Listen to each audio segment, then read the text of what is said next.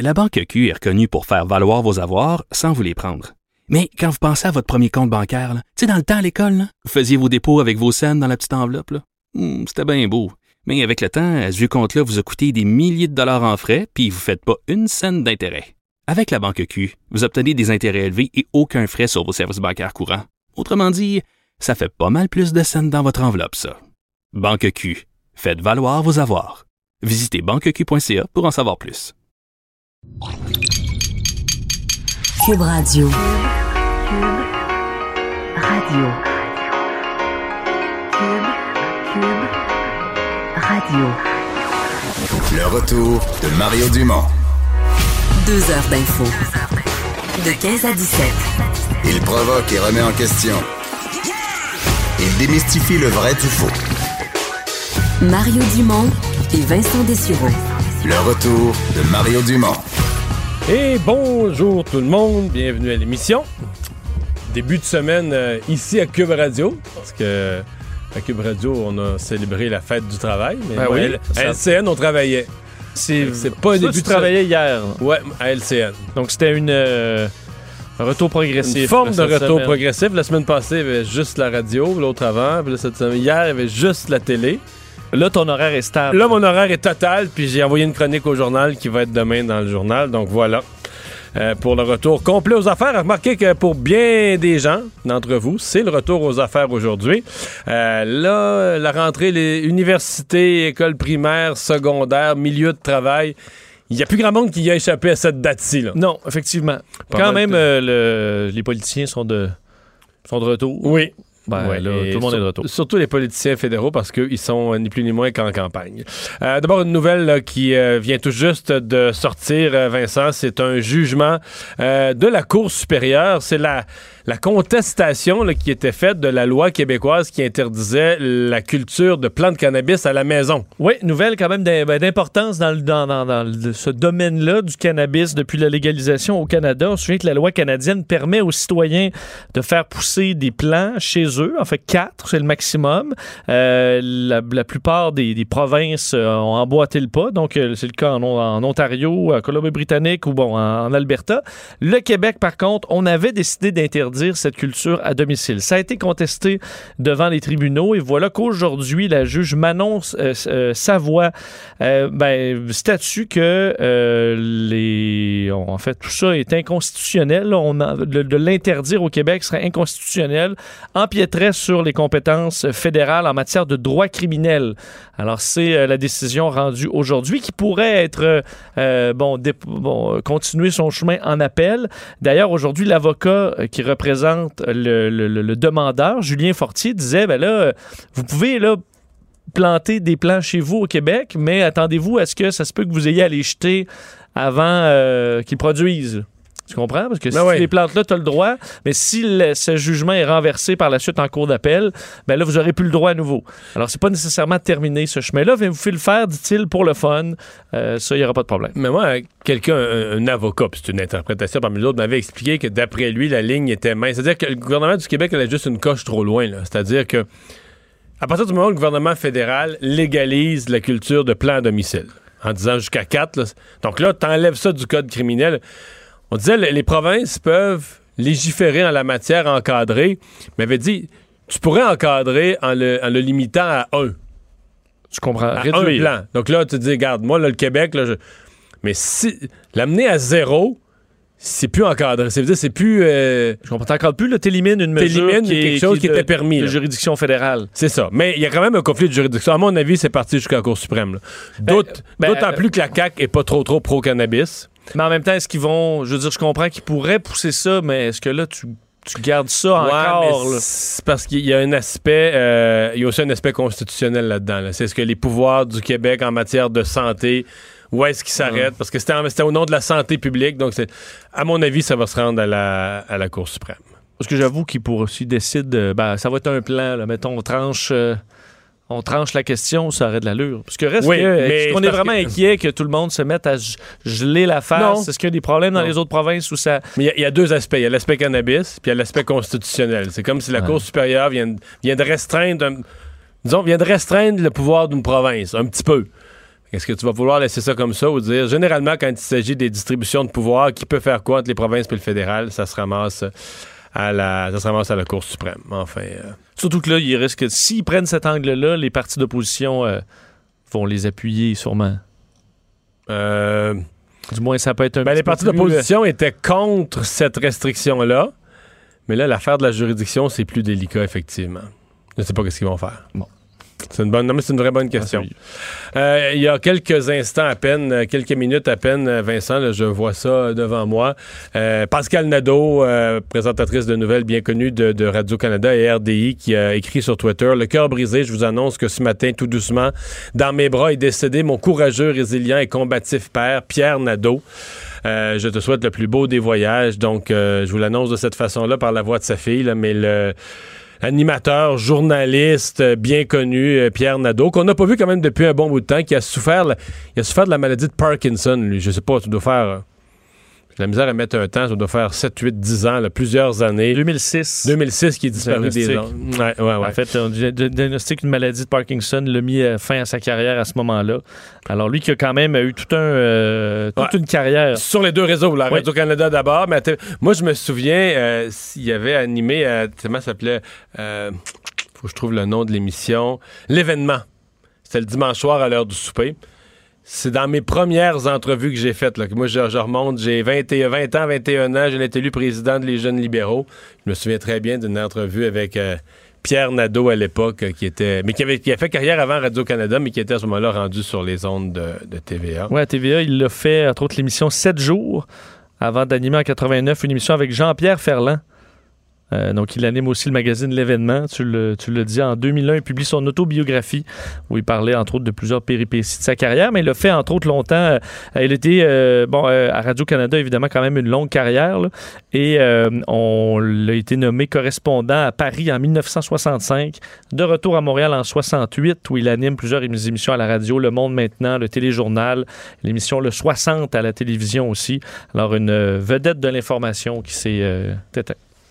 Alors, à toute euh, sa famille, nos plus sincères condoléances. Il avait 82 ans.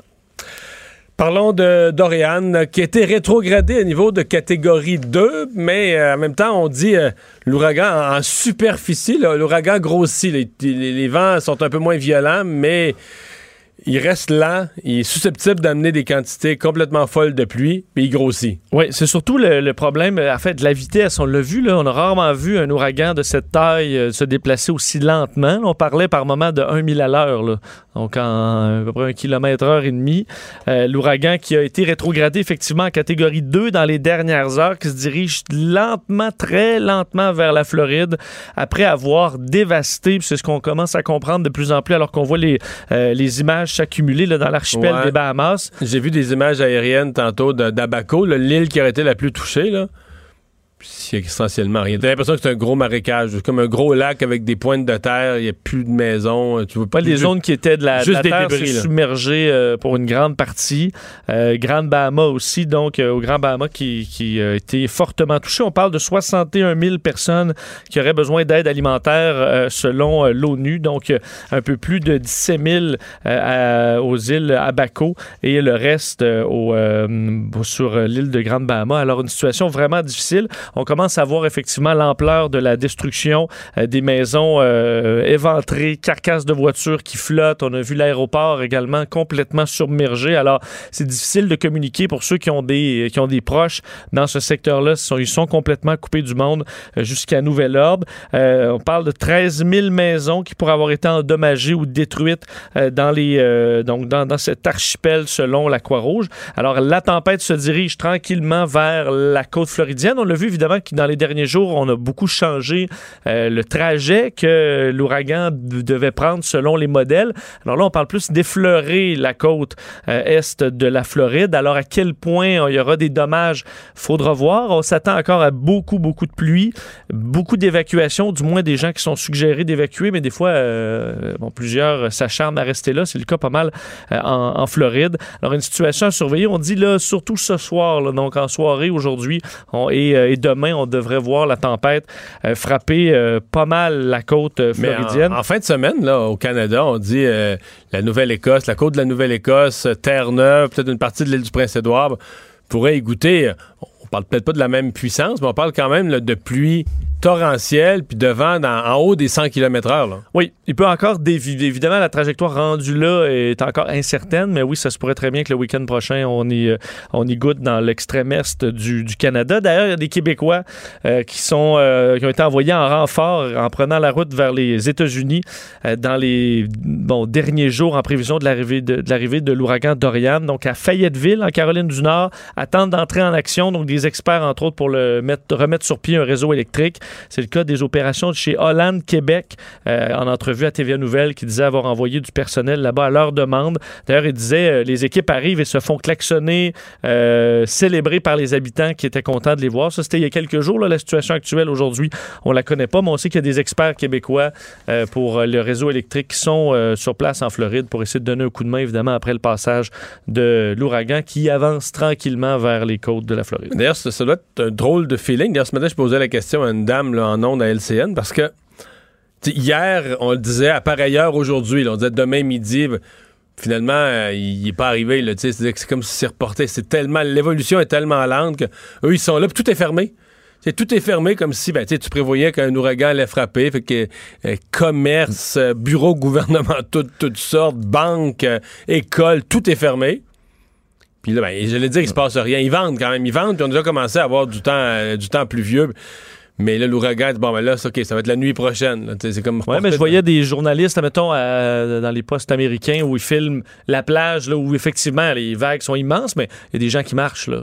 Oui, oui, là, c'est pas. euh, Donc, euh, oui, on s'attendait à ce que ça frappe plus tôt que ça et la tempête qui a fortement ralenti, mais ce qui fait des quantités de pluie absolument incroyables quand tu as cette tempête-là au-dessus de la tête qui bouge pas. À Sainte-Marthe, euh, Sainte-Marthe sur le lac, on a euh, bon on se souvient quand la, quand la digue a lâché l'ampleur des dégâts. Mais là, on est à repenser cette digue, vouloir sécuriser cette digue, et ça cause des complications. En fait, présentement, à l'heure où on se parle, euh, il y a un conseil municipal qui va commencer d'une minute à l'autre et qui risque d'être pas facile. Oui, une séance extraordinaire du conseil municipal de Sainte-Marthe-sur-le-Lac qui, euh, va, se déroule cet après-midi dans un climat vraiment, vraiment tendu. On en a parlé dans les, dans les derniers jours, mais la situation est quand même complexe parce que là, les élus veulent voter pour des mesures très fermes pour contrer tout obstacle à la construction de la digue. Alors, on veut aller de l'avant. Euh, la mairie dit, ben nous, on, est, a été assez ébranlés par ce qui s'est passé au printemps dernier. On veut élever la digue alors que certains résidents s'en plaignent, disant qu'elle est trop haute pour rien par endroit, cachent la vue. Euh, alors, dans un communiqué sur le site web de la ville, aujourd'hui, on peut lire que le conseil municipal sera saisi d'un projet de résolution en vue d'émettre des ordonnances assurant la poursuite sans obstacle de tous les travaux projetés en raison de l'urgence de la situation. Euh, ce qu'on dit, entre autres, pour te lire un extrait du communiqué, rappelons qu'il est impératif que ce projet soit réalisé avant l'hiver, en prévision de la crue printemps Ça, c'est 2020. sûr. Alors ça, c'est clair. Évidemment, ça arrive quand même vite euh, l'hiver prochain, qu'on le veuille ou non. Si ces ordonnances ne sont pas respectées, le projet de résolution prévoit la possibilité d'entreprendre toutes les procédures judiciaires appropriées, dont l'émission d'ordonnances d'injonction. La ville de Sainte-Marthe-sur-le-Lac ayant été mise en demeure par deux citoyens riverains de cesser les travaux de la nouvelle digue, elle n'a d'autre choix que de procéder de la sorte pour assurer la réalisation de ce projet d'importance primordiale pour la sécurité euh, des martelacoises et des martelacois. Alors, c'est ce que la mairesse, euh, Mme Sonia Paulus, euh, a révélé aujourd'hui dans ce communiqué. Mais tu vois, parce que euh, pour les gens de l'extérieur de Sainte-Marthe, ça doit paraître extrêmement compliqué. Les gens ben voyons, c'est leur digue a lâché, la, il y a un paquet de rues dans le cœur de la ville qui ont été inondées. Là, on veut leur faire une plus grosse digue, ils sont pas contents, mais... Et, c'est ici, sur les zones de Cube, j'ai écouté une assez longue entrevue. Puis là, tu essaies de démêler tout ça, tu finis par comprendre que là, ils veulent monter la digue de six pieds. Puis les gens disent, mais la digue, c'est pas un problème de hauteur, là. C'est ça a qu'elle a pas- lâché. elle a lâché. C'est la solidité de la digue qui était en jeu et non pas la hauteur de la digue. Mais là, si tu habitais très loin de l'eau de la digue, dans les, les petits quartiers, là, par exemple les maisons mobiles qui ont été inondées, tout ça, toi, tu t'en fous, tu dis, garde, construisez là, à la limite là, un barrage gros comme la baie Ouais, James, on fout, s'en fout. C'est ceux qui habitaient sur le bord, eux avaient une vue sur le lac des deux montagnes. Avec l'ancienne digue, ils voyaient par-dessus, ils avaient une vue. Et si tu montes ça de six pieds, là, tu sais, je veux dire, t'avais une belle grande vitrine dans ton salon avec vue sur le lac des deux montagnes.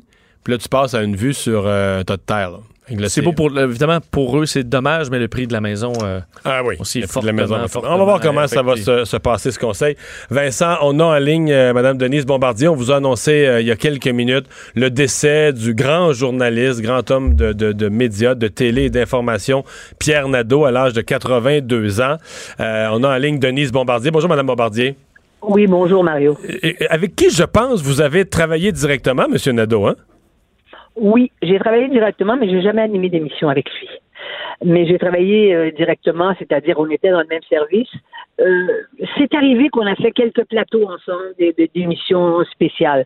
Mais je l'ai connu tout au cours, à partir du moment où je suis entré à Radio-Canada, je l'ai connu tout au cours de sa carrière. Je l'ai connu même euh, personnellement euh, un peu plus parce que à un moment donné, moi j'ai eu une maison à Nantucket.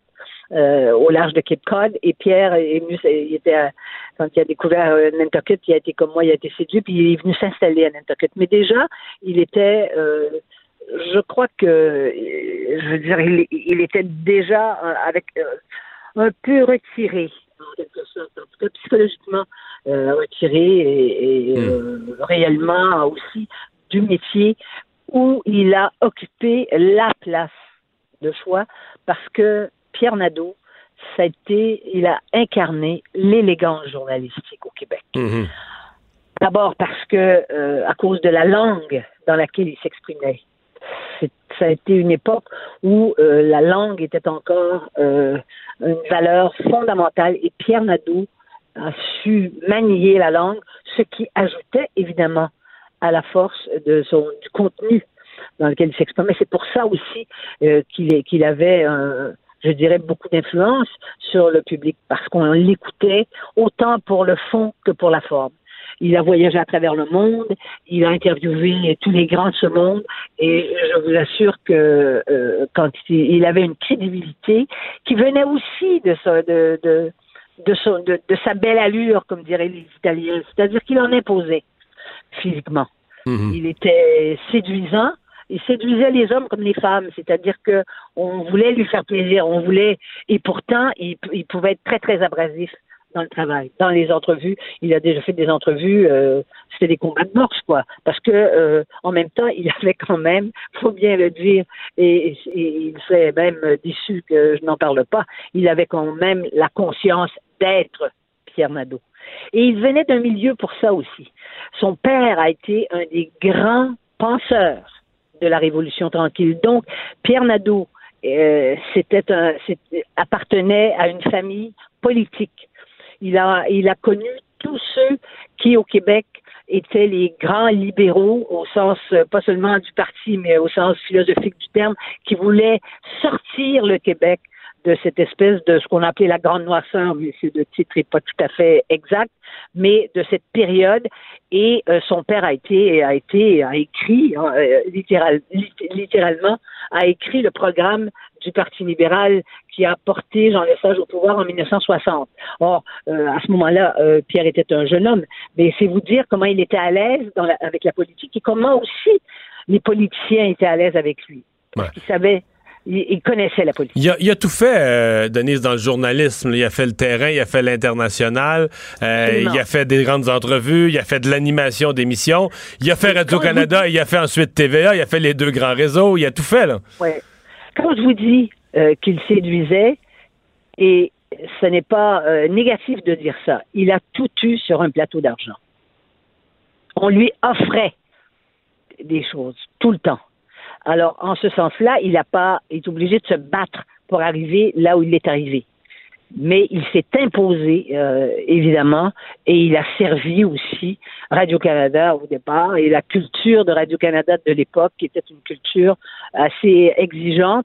D'ailleurs, cette culture était définie par un autre grand homme qui est décédé, qui est le père de Sophie Thibault, Marc Thibault, qui a été, lui, euh, le patron, finalement, de Pierre Nadeau. Et même Pierre Nadeau, lui, parce qu'on, vous savez, euh, Marc Thibault, le, le père de Sophie, tout le monde l'appelait Dieu le Père, même Pierre Nadeau. Et Pierre Nadeau obéissait à Marc Thibault quand c'était nécessaire. Si on concluait, Denise, en résumant quelques qualités fortes de, de l'homme que vous avez connu, qu'est-ce qu'on on- on retient de sa, de sa carrière, de ce qu'il a donné aux Québécois? Eh ben, il a, il a, il a, il a fait, il a, il a réussi ce que on doit réussir dans le journalisme, c'est-à-dire éduquer les gens. C'est une pédagogie qu'il avait pour faire comprendre le monde qui était tout de même un peu moins complexe qu'aujourd'hui.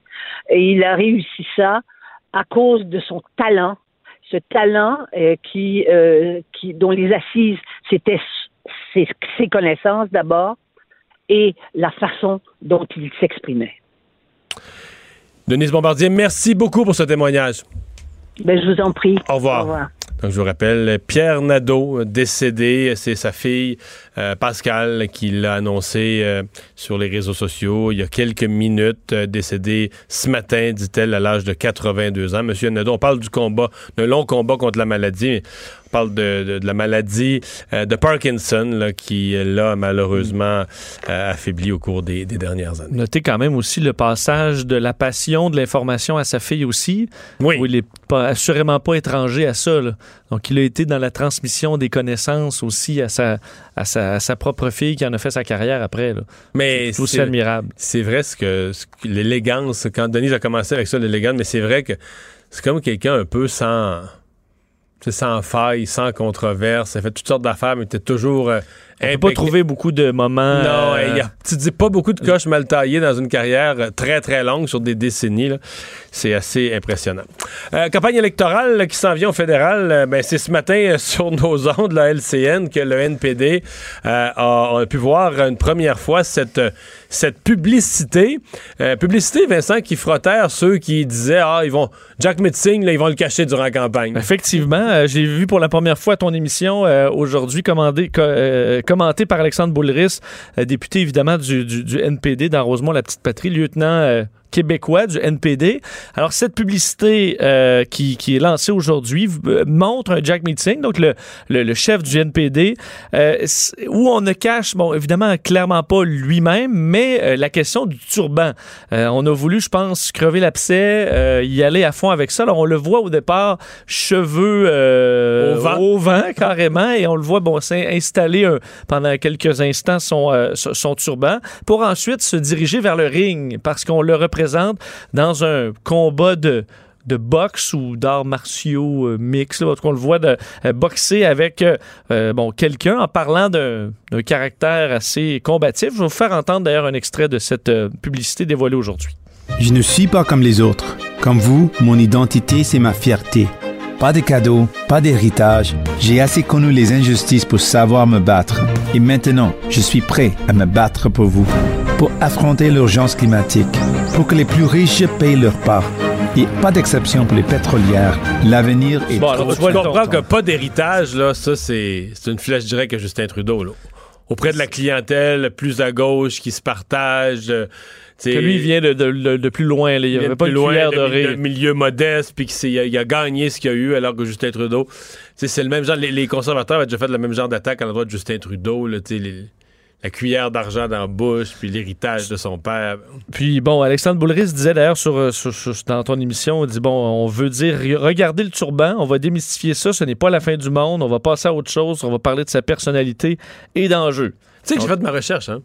Parce que euh, toute l'histoire des, des- Prenons par exemple le, le voile, là, dans l'islam, le, le voile a une notion de, de cacher, de, de protéger du regard des autres. là. Dans le cas des cheveux d'un homme chez les Sikhs, c'est pas ça pantoute. C'est pas parce qu'on pense que les cheveux seraient, euh, je sais pas quoi, moi, érotisants, puis qu'il faut pas que les hommes, faut pas que les femmes voient les cheveux de l'homme, ça n'a rien à voir. C'est vraiment, la raison est vraiment double. La raison de pas couper les cheveux, là, c'est vraiment religieux. Les cheveux sont un don de Dieu, puis on les coupe pas. Raison pourquoi ils viennent avec les cheveux aussi longs. Le turban, c'est plus culturel après ça. Là, je parle de lecture, j'ai coupe de sources. là. C'est que là, euh, dire, euh, les hommes sikhs faisaient la guerre, les hommes sikhs faisaient toutes sortes d'activités euh, où là, les, des cheveux aussi longs, aussi volumineux devraient en- devenaient encombrants. Là. Je comprends. Fait que le turban est devenu une tradition. Évidemment, il est lié à la religion, mais une tradition. Mais c'est pas dans un. Dans le fond, mon point, c'est qu'au début de la publicité, montrer ses cheveux, c'est pas comme s'il faisait un. Ouais, un grand, euh, pas. euh, C'est ça, un là, grand un dévoilement. acte là. impudique, là. Pour lui, il peut. euh, Il peut montrer ses cheveux, là. c'est davantage un symbole Oui, oui, c'est que tu coupes pas tes cheveux. pour montrer ton allégeance, disons, ça. euh, Puis une- religieuse. Puis une fois que tu as ces cheveux-là, ben la logique pour garder ta vie plus simple, là, tu t'es ramasses. tu sais. C'est ça les signes. Bon, tu as vu la publicité? Est-ce que ça va les aider au Ben, Québec? j'ai j'ai deux questions. Là. La, la question préalable à celle-là, parce qu'une publicité, là, on en parle aujourd'hui, mais publicité à la télé, là, ça coûte cher. Là. oui. Tu sais, mettons que tu la passes pendant la Révolution, puis qu'il y a 2 millions de codes d'écoute, là. Mais là, tu sais, TVA, là, quand il y a une émission de 2 millions de codes d'écoute, ils te chargent un prix de publicité. En que conséquence. ça- Fait que si tu mets à Télé-Québec la nuit, c'est moins cher, moins d'effet. Oui, oui, c'est moins cher. Mais fait que là, tu te dis, est-ce que, parce que je sais pas si tu as vu ce matin dans le Globe and Mail, il y a un article sur les finances du NPD, là, depuis une couple d'années. euh, je vais me contenter de dire qu'ils roulent pas sur l'or, là. Ils sont pauvres, pas à peu près, là. Pour C'est pas une publicité qu'on va voir mur à mur. euh, Ben, c'est ça ma question, là. Ben, peut-être. En même temps, même si t'es pauvre, à un moment donné, tu peux être désespéré, tu peux dire, regarde, il faut faire quelque chose, faut, faut partir tout de suite notre publicité, faut la lancer, en espérant qu'elle crée du momentum, qu'elle crée de l'intérêt, puis que nos supporters rembarquent dans le bateau, puis qu'ils nous envoient du financement, tu peux espérer ça, partir une route quelque chose, puis le financement va rentrer, parce que si nos supporters se réveillent, ils vont donner aux caisses. Mais pour l'instant, euh, tu te demandes est-ce qu'on va l'avoir autant? Après ça, ben, pour ceux qui la voient, à partir du moment où ils la diffusent, quel effet. Là, moi, je trouve qu'elle est très bonne. Dans le sens que c'est cinématographiquement, c'est très léché, très beau. Euh, la question du turban, il y a des gens qui peuvent ne jamais accepter ça, mais j'aime mieux l'adresser de front. Tu fais pas, fais pas semblant qu'il y a un malaise. Comment tu, tu l'enlèves, tu a pas l'air de se cacher. De euh, rien. je comprends. puis t'en fais une question de dire moi je suis pas moi aussi j'ai mon identité avec le sous-entendu mais les Québécois aussi vous défendez votre langue votre identité on a chacun Mais- notre identité Mais si nous, on aime les gens sympathiques, là, qui ont l'air sympathiques, est-ce qu'il a l'air sympathique? Moi, je trouve que oui. publicité-là? oui.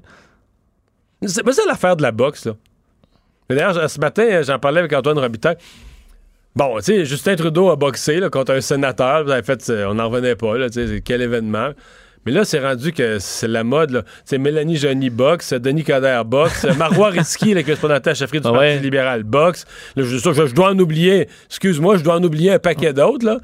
Mais là, c'est comme devenu, euh, c'est tellement à mode comme sport. Il y en a qui le font juste comme pour l'entraînement cardio, là, mais maintenant, on veut se montrer en train de boxer. Puis là, finalement, moi, je ne le savais pas, mais Jack Metzing boxe lui avec. Il y en a combien d'autres, là? Fait que, euh, là, son slogan, c'est on va se battre pour vous, là. Mais pour l'instant, t'as des gants de boxe. Euh, OK, correct, je te crois, là. Mais Bon, passé. faudra voir, euh, faudra voir Mais l'effet. toi, tu trouves ça bon? Ben, euh, ben, je trouve ça très intéressant. Au début, je suis comme, ah, parfait, il crève l'abcès de la, la question du turban, on n'a pas peur, puis on y va. Mais, euh, tu sais, juste le voir boxer, puis le côté combattant, est-ce que, si tu veux, le- pour les Québécois, là, ce qu'ils veulent, c'est un combattant, ils veulent quelqu'un qui a l'air fiable, qui a l'air Ben, d'être ouais. là pour les bonnes Mais en même raisons. temps, est-ce que tu changes de parti pour une publicité? Non. Mais comment je te dirais ça? Mettons que tu. Mettons que sur une période de cinq semaines, là, tu veux ramener une partie de ton électorat qui était à toi il y a deux ans, là, puis que tu as perdu. là. Ben, peut-être qu'une première étape, c'est de faire une espèce d'électrochoc avec l'image du chef.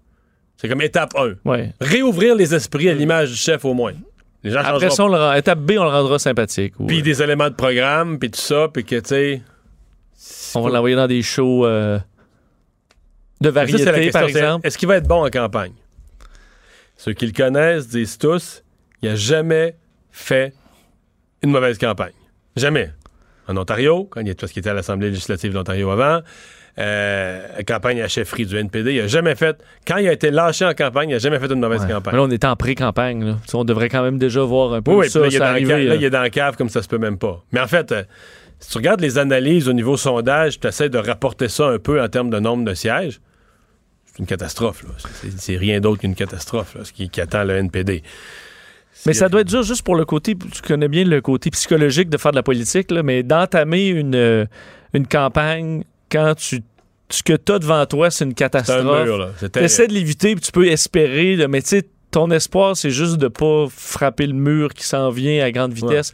Ça doit Mais être dans le, cas, de dans, le cas mobiliser. de, ouais, ouais. dans le cas de Jean-François Lisée puis de, de Jack Metzing, c'est quand à un moment donné, c'est carrément c'est l'existence même du parti qui est menacée dans, dans le déclenchement, au moment du déclenchement de la campagne. C'est certain que tu portes le chef porte une, euh, une pression qui est importante. Donc on va voir comment il va se comment il va se comporter, mais en tout cas.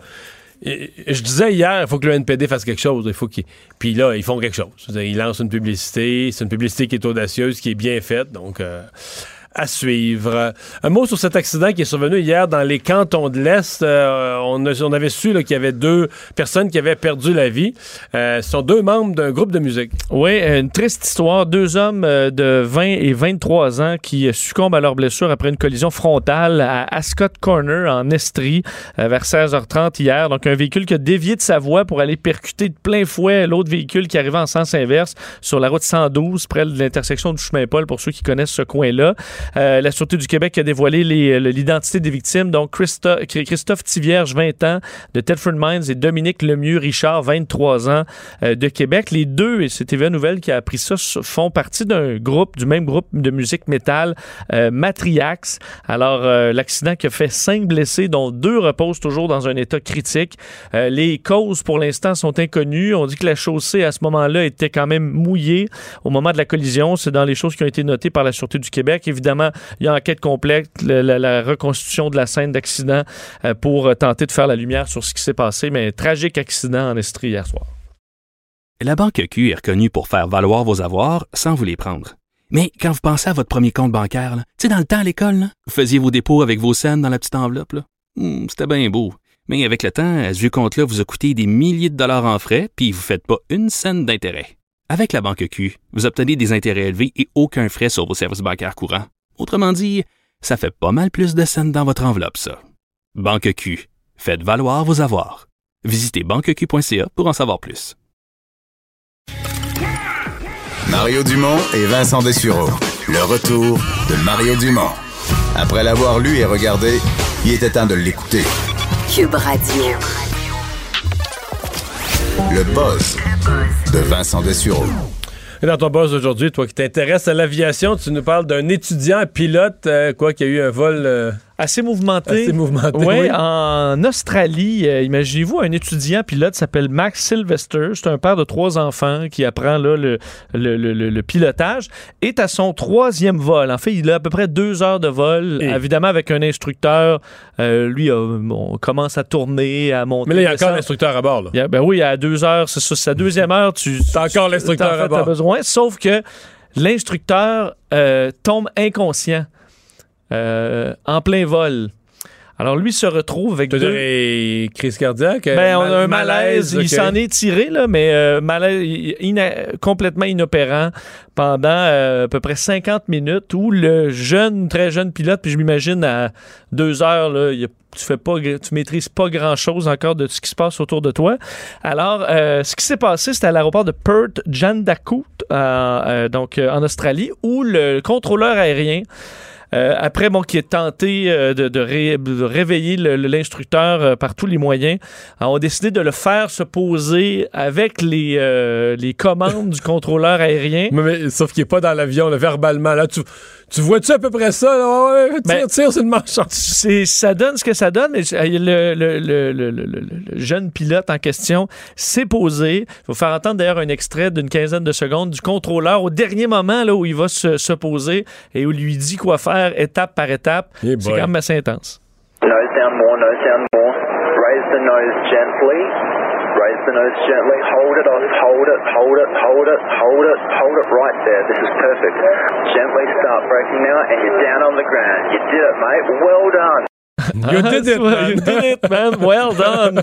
Quand même impressionnant. Le, le, le sang-froid. C'était-tu les, bonnes, euh, c'était-tu les bonnes commandes? C'est oui, je l'ai vu faire honnêtement, mais je, ça m'étourdit, ça étourdissant à regarder parce qu'imaginez dans une situation pareille, puis c'est assez, euh, c'est assez intense, mais le calme à la fois du contrôleur et du, euh, du pilote. Moi, le pilote, avais-tu l'air paniqué par la situation? Sur Ben, en fait, de 1 à 10? On l'entend pas sur l'audio qui est, qui est sorti, alors c'est dur à dire, mais si c'est posé comme ça, parce qu'honnêtement, la manœuvre était, était très bonne, alors que c'est son premier atterrissage tout court, même, je veux dire, à- au deuxième vol, tu, tu, tu te poses pas, là, du moins euh, normalement. c'est- Ben, ça se peut qu'il te le donne un peu, là, mais tu sais, il est en contrôle quand même, le, le- le- le- le pilote à ce, à ce niveau-là. D'ailleurs, il disait, parce qu'il a été questionné par les médias à son atterrissage, il disait Je, je veux rencontrer le.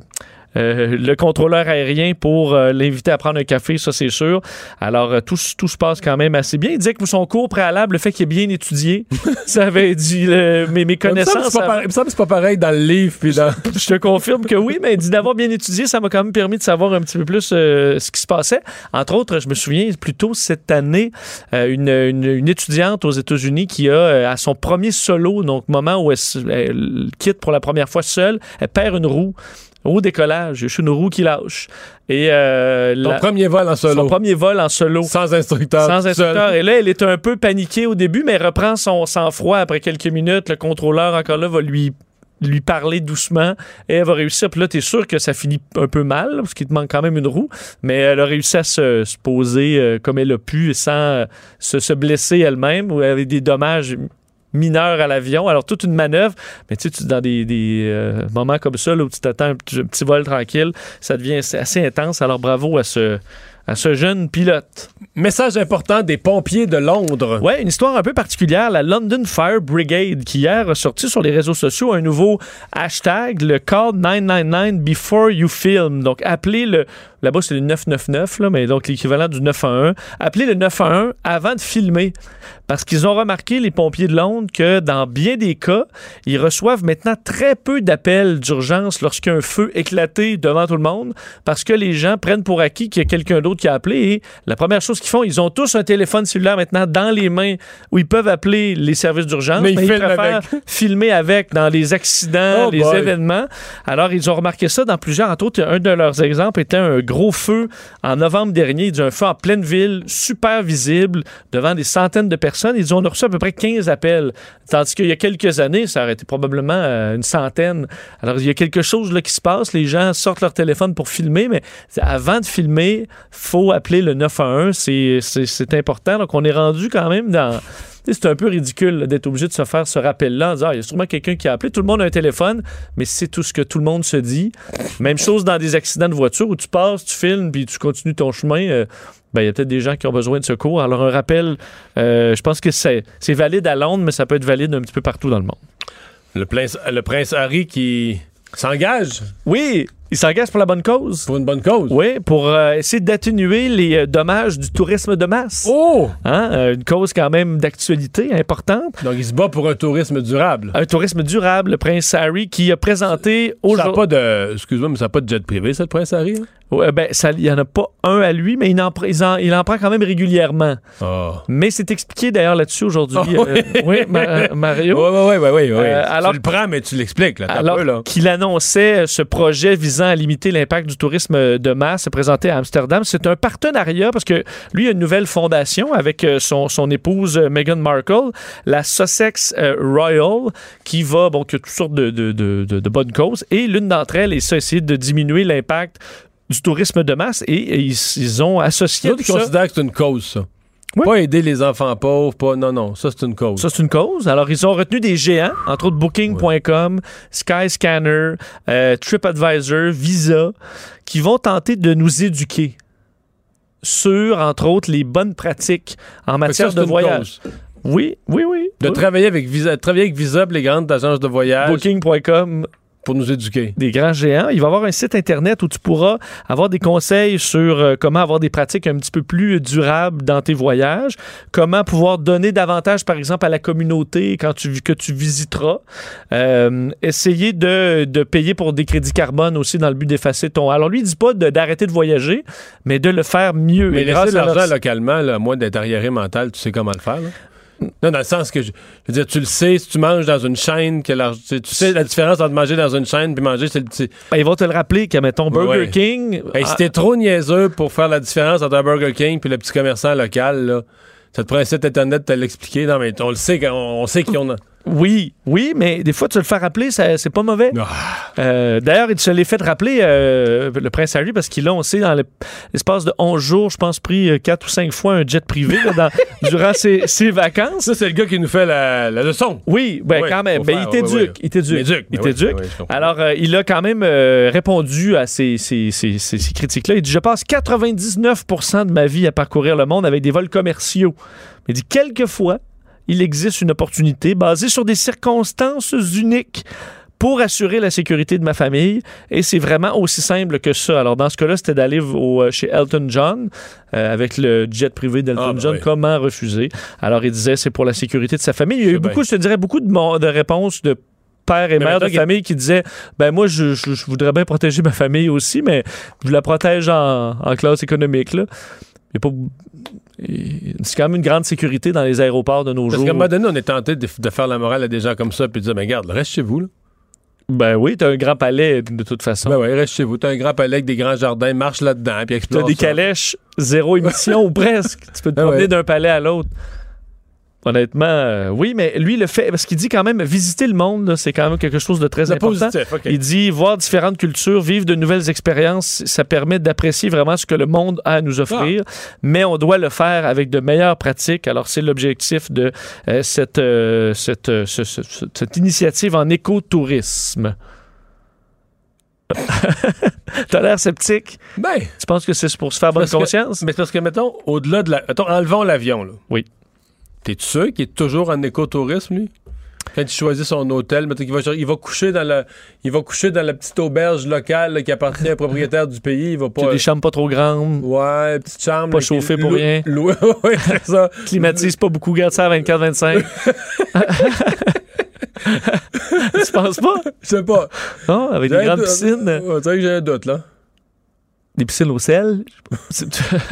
Peut-être meilleur. Ah, bon, Bon. Les, les effets de manger uniquement des frites et des Pringles. Oui, je termine là-dessus. Ceux qui mangent rien, il y en a des fois qui ont des. beaucoup, c'est une grosse alimentation aux pommes de terre, quand même. Euh, oui. Des frites et des chips. Ben, j'ai rajou- rajouté quand même quelques trucs, mais il y a un cas euh, de, analysé par l'Université de Bristol qui a été dévoilé euh, dans les derniers jours dans un grand congrès bon, sur la, la- la médecine. Et c'est un jeune euh, bon, qui a perdu la vue à 17 ans en raison de son, euh, de son alimentation trop pauvre. Parce que lui mangeait seulement des frites, euh, des Pringles et des fois une tranche de pain blanc et des fois une tranche de jambon. Euh, toute sa vie. Alors, il s'était rendu chez le docteur à 14 ans parce qu'il se disait fatigué. Et euh, le docteur savait pas trop parce que le poids était normal. Euh, on trouvait qu'il avait entre autres un déficit en vitamine B12. Alors certains trucs comme ça qui allaient pas, mais pas. euh, Parce on- que le seul fait de manger juste une affaire, là, quelle qu'elle soit, là, c'est forcément t'as, t'as un, paquet, un paquet de déficits. C'est pas. C'est plus que mal manger. Là. Tu, sais, tu peux manger de la junk, puis trop de friture, puis trop de ci, puis trop de ça, mais quand même diversifié. Là. mange de la cochonnerie variée, au moins ça va être moins payé. Oui. C'est ça que tu dis. Une, une tranche de pain blanc. Ben oui, c'est ça. Puis dans un Big Mac, tu as quand même ramassé un cornichon. c'est un légume. oui. non, mais, oui, oui. mais parce que si tu manges juste, mettons là, c'est presque la, des frites, des Pringles, c'est quasiment la même affaire. C'est des, des patates, de la pomme de terre puis de l'huile. du pain blanc aussi. Alors, c'est très peu nourrissant. Alors, euh, le, à l'âge de 17 il était là à 14 ans chez le médecin. On dit, ouais, ça n'a pas l'air d'aller, mais on trouve pas de problème majeur.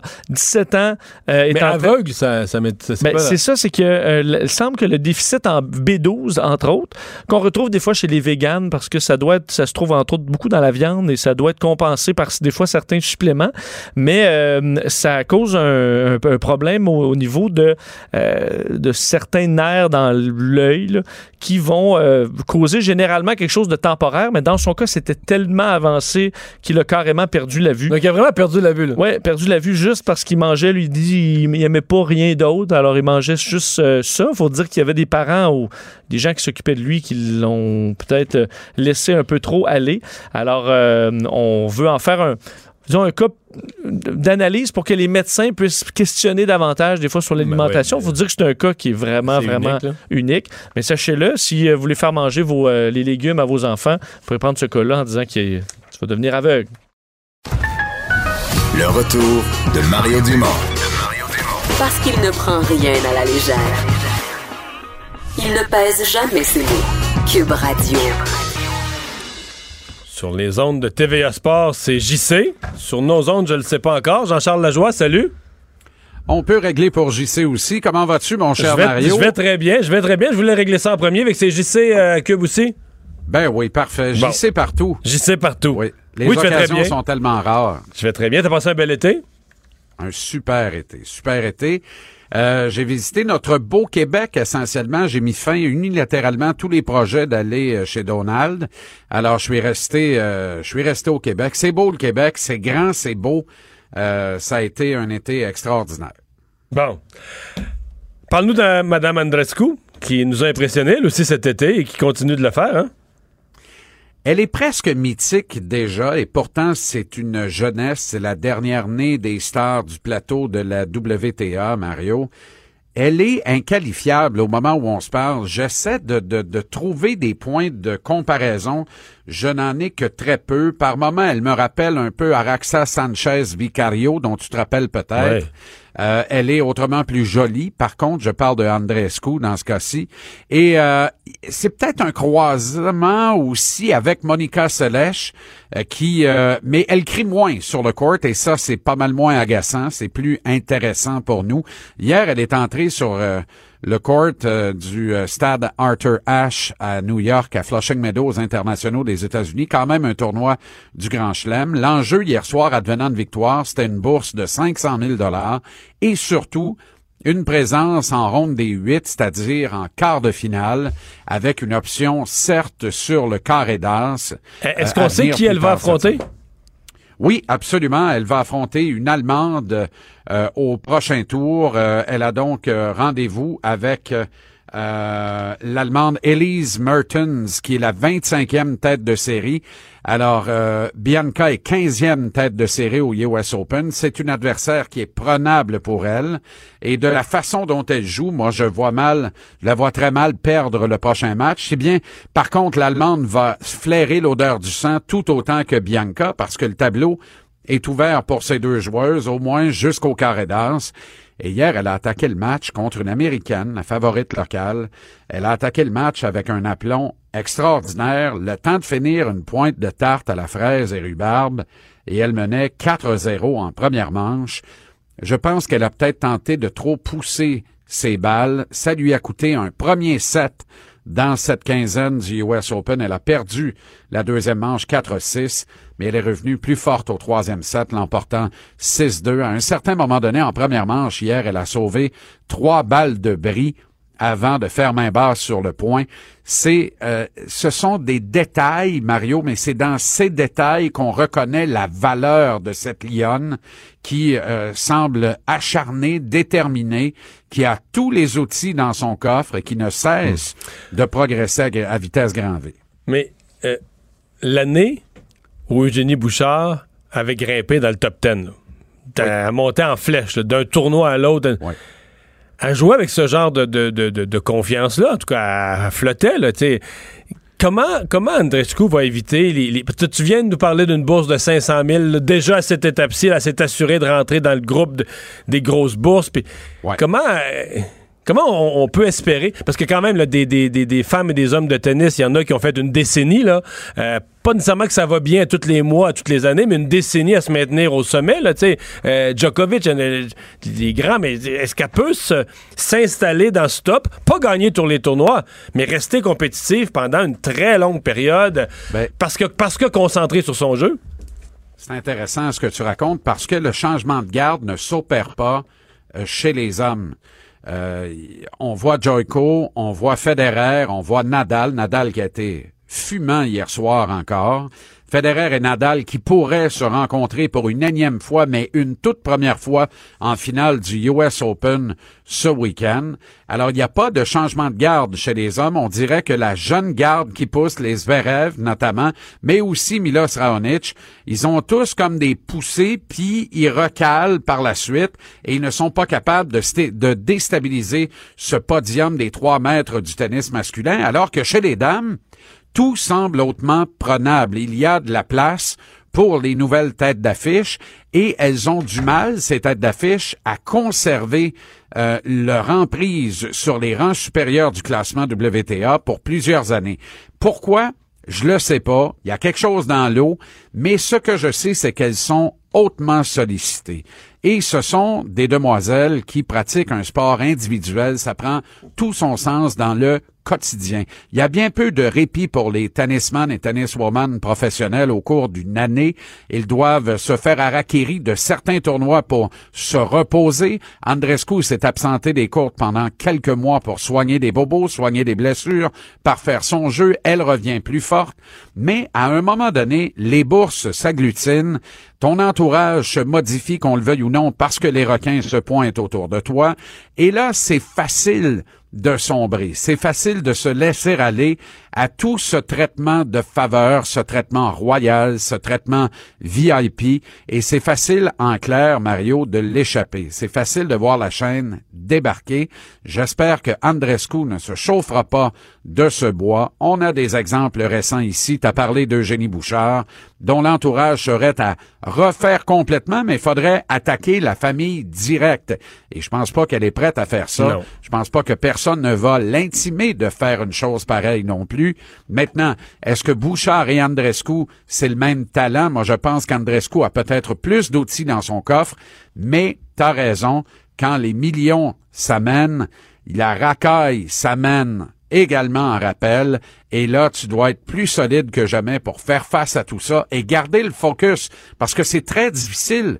Là, elle arrive au US Open, ça demande un effort de concentration qui est phénoménal à chaque fois qu'elle va euh, sur un court. Euh, les yeux du monde entier sont rivés sur elle désormais parce que plus personne ne doute qu'elle est l'une des prochaines grandes vedettes du circuit de tennis féminin. Alors, elle doit, euh, elle doit composer avec ça et garder euh, un focus inébranlable. Pour l'instant, ça tient, mais il est encore très, très tôt. On parle de hockey, les commotions cérébrales, où la position de Gary Bettman euh, se trouve contestée. Oui, ben avec raison. Évidemment, euh, le commissaire de la Ligue nationale joue à l'autruche parce qu'il n'a pas les moyens de jouer ça autrement.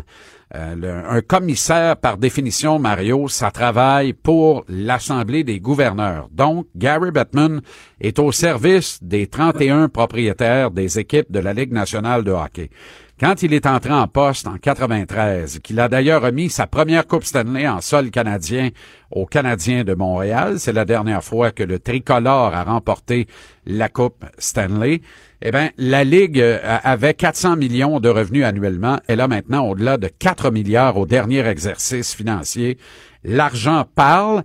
Et la Ligue nationale, le sport du hockey, est maintenant un sport important sur l'échiquier des sports aux États-Unis. Mais tout ça, c'est très fragile et la Ligue n'a pas les reins aussi solides qu'une Ligue aussi puissante que la NFL pour instaurer, instituer des règlements à coût de milliards pour faire taire ceux qui grognent parce que les cas d'encéphalopathie chronique, les cas de commotion cérébrale répétée, la démence qui s'ensuit, les morts violentes à un très jeune âge font en sorte que dans la NFL, on n'a pas eu le choix. Rappelle-toi le film Concussion mettant en vedette Will Smith, qui racontait essentiellement l'histoire d'Aaron Mike Webster, ce joueur lignard des Steelers de Pittsburgh, de la Steel Curtain, les fameux Steelers des années 70, et de ce docteur, euh, j'ai Paula Malou en tête, qui a été une grande vedette des Steelers. C'était pas un aussi. docteur, ça. Non, non, mais c'était pas un docteur loin de là, mais il annonce du shampoing à joie le vert, par Oui, exemple. oui, il en oui. annonce encore là, avec Pat Mahomes cette fois-ci. Mais ce docteur, donc, qui euh, euh, a été le premier à faire éclater au grand jour ces cas d'encéphalopathie chronique. Et, euh, et là, ça a créé un scandale, ça a créé un émoi. Les inscriptions au football amateur, encore ici au Québec, ça nous touche. On trouve encore résonance, écho de tout ça, euh, Mario. Il y a des programmes de football qui ne sont pas repartis dans plusieurs institutions d'enseignement au Québec cette année, faute de joueurs. Une équipe qui a remporté un championnat du bol d'or pas plus tard que le printemps dernier, euh, l'automne dernier, avait huit joueurs à son camp d'entraînement cet automne. Et c'est une équipe championne du bol d'or. Alors, de plus en plus, il y a une désaffection parce que toute cette campagne et tout ce qu'on en a dit a levé le voile, a levé, a agité le drapeau et tout le monde s'est, tout le monde euh, s'est conscientisé. Les parents se disent, ouais, ben écoute, euh, mon gars, t'aimes ça le football, mais il faudrait peut-être choisir un autre sport. Et là, dans tout ça, ben, euh, le hockey, lui, tente tant bien que mal de survivre, de maintenir ses acquis, de continuer d'engranger des parts de marché. Alors Bettman fait comme tout bon politicien, c'est pas à toi que je vais enseigner ça, il pelte dans la cour des générations à venir. Il sait qu'il a beaucoup moins d'années devant lui qu'il en a derrière lui dans son mandat de commissaire de la Ligue nationale et il ne veut certainement pas gérer cette patate chaude. Alors il essaie de remettre à plus tard, mais entre-temps, les cas de mort violente sont de plus en plus nombreux à un jeune âge. Steve Montador est décédé à 35 ans. Combien de durs à cuire sont morts dans la quarantaine? Un cas hautement médiatisé au Québec, John Cordick, euh, qui est décédé finalement dans une chambre de motel miteux de la région de Québec. Et on sait que c'est l'accumulation des coups à la tête qui ont fait sombrer dans la démence et dans l'addiction aux médicaments, aux antidouleurs, aux drogues douces, aux drogues fortes et à l'alcool, la plupart de ces joueurs. Alors, ça prend une conscientisation. Les parents aussi qui voient leur projet de retraite sur deux lames en la personne de leur petit bout de chou de 6, 7, 8 ans doivent se conscientiser également. Déjà, les circuits amateurs de grand niveau au Québec le sont. C'est une bonne nouvelle. Mais est-ce qu'on en fait assez? On n'en fait jamais assez lorsqu'il est question de la santé des gens dans le monde du sport. Mais là, ça nous amène à penser que les autorités de la Ligue nationale voient comme du véritable et vulgaire bétail ceux qui engrangent les revenus, les grandes vedettes du circuit. Jean-Charles, merci beaucoup. À demain, Mario. C'est maintenant l'heure de la chronique culturelle. Anaïs Gertin-Lacroix qui est là. Bonjour. Bonjour. Un beau séjour en Abitibi à Un beau séjour en Abitibi, de retour euh, pimpante. Bon. Bon. Et tu nous parles de Diane Tell. Un gros retour pour Diane Tell. Euh, je vous rappelle que l'album Rideau ouvert est paru il y a huit ans. Donc, ça fait huit ans qu'on n'a pas eu du nouveau euh, matériel et elle reviendra le 4 octobre prochain avec un album qui va s'intituler Haïku, qui est un poème japonais. Album, je vous dirais, pour de ce que j'ai entendu, ça va pas nécessairement faire lever le party. Il y a quelque chose d'assez lourd. Comparativement à Rideau ouvert, où on dit que c'est un album anti-déprime, là, on s'en va complètement ailleurs. On dit que c'est un album articulé autour des sentiments humains qui ne durent pas. Album réalisé par Fred Fortin et euh, sur les 12 chansons originales, il y en a quatre euh, qu'elle a écrites elle-même, composées elle-même et je vais vous faire entendre un extrait de On ne jette pas un amour comme ça. On lui réserve une petite boîte avec deux tickets théâtre, un flacon de parfum pour que sauf tremblement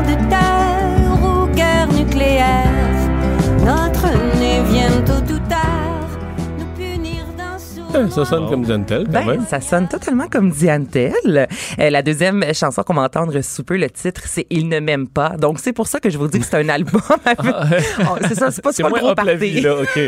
Je comprends. C'est un peu moins up la vie, voilà. Donc, elle sera en spectacle un peu partout à travers le Québec. Allez faire un tour sur son site Internet.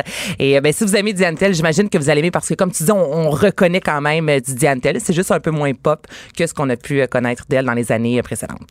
Bon. Est-ce qu'on écoute la- l'autre chanson, tu? On l'écoute pas. On l'écoute Elle pas? n'est pas sortie encore. On ne l'écoute Ah, pas. OK, OK. Tu vas me la faire entendre plus tard. Ben, plus tard, je- je garde pas le plus tard dans l'émission, plus tard dans le temps, je comprends. Eh, c'est ça, plus tard dans le tard. Ça, Bon, tard. des boules multicolores euh, qui sont tout près d'ici, là, tout près de Cube Radio, euh, dans Ben le village gay. Eh, les fameuses boules 18 nuances de gay de Claude Cormier. Je vous rappelle que ces boules-là devaient être euh, installées l'instant d'une saison, dans le fond, dans le village. Et finalement, ça a duré neuf saisons. Vous avez Et elles sont, moi qui marche presque toujours Ouais. là de, de TVA ici, elles sont photographiées. Des Ben gens oui, de hein. partout dans le monde, des touristes qui les photograpient. et plus, si je te ramène il y a 9 ans, on n'était pas encore dans la folie Instagram. Et euh, c'était, je veux dire, c'est Instagrammable au bout, là. Comme, Non, mais il y a des gens, il y a des setup, gens là. qui les photographient en selfie, il y a des gens qui les photographient tout court, mais euh, ça mais fascine. c'est- ouais, mais c'est tellement magnifique. On se rappellera qu'au début, c'était tout rose. Ensuite, on a acheté des couleurs. Mais justement, quand on voit les images euh, captées de haut, là, c'est c'est beau. Là. Ça donne envie d'aller marcher dans le village.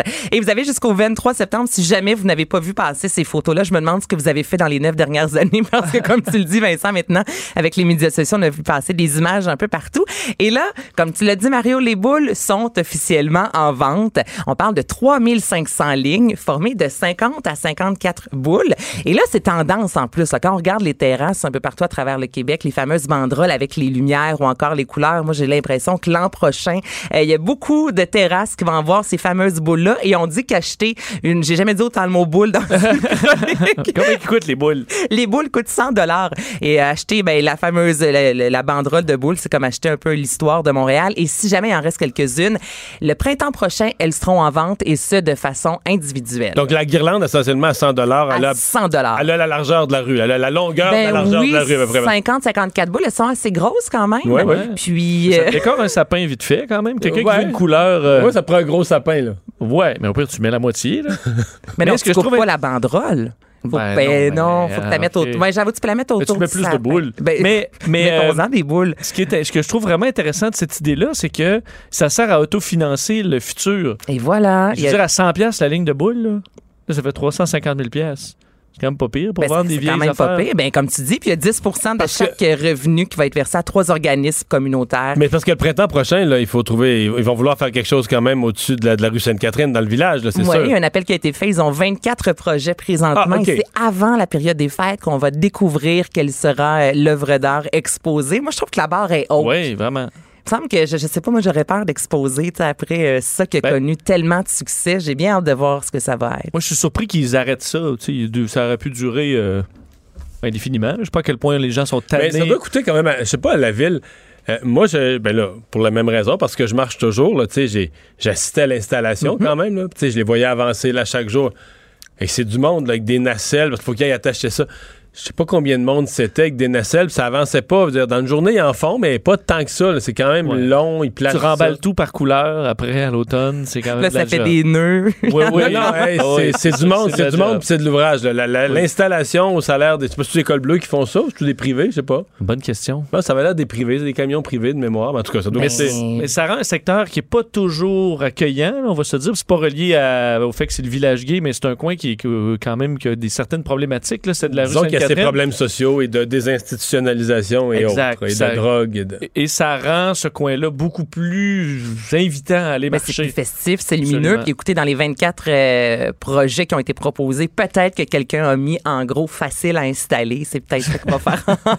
en conclusion rapide- Son projet va être choisi. En conclusion rapide, le Théâtre du Nouveau Monde qui vient de recevoir de l'aide. Oui, absolument. Donc, on parle de travaux d'agrandissement. Au total, on parle de, de, de, de 21 millions de dollars, ce que ça va coûter. Donc, 12 millions de Québec versés dans le cadre du programme d'aide aux immobilisations, 4 millions du patrimoine canadien, 1 million de la Ville de Montréal, 4 millions euh, secteur privé. Et on veut vraiment rénover tous les locaux. Ça n'a pas été fait depuis 22 ans. Il va y avoir euh, une salle qui va être ajoutée à l'arrière pour les costumiers. On va ajouter un volet plus technologique également. Donc, euh, deux ans quand même que ça va prendre pour rénover le Théâtre du Nouveau Monde. Mais c'est sûr que ça vaut la peine parce que si vous y allez souvent, vous le savez que dans l'entrée, c'est jam-pack, comme on dit en bon québécois. Donc là, on, va, on veut comme agrandir le tout pour rendre ça plus convivial.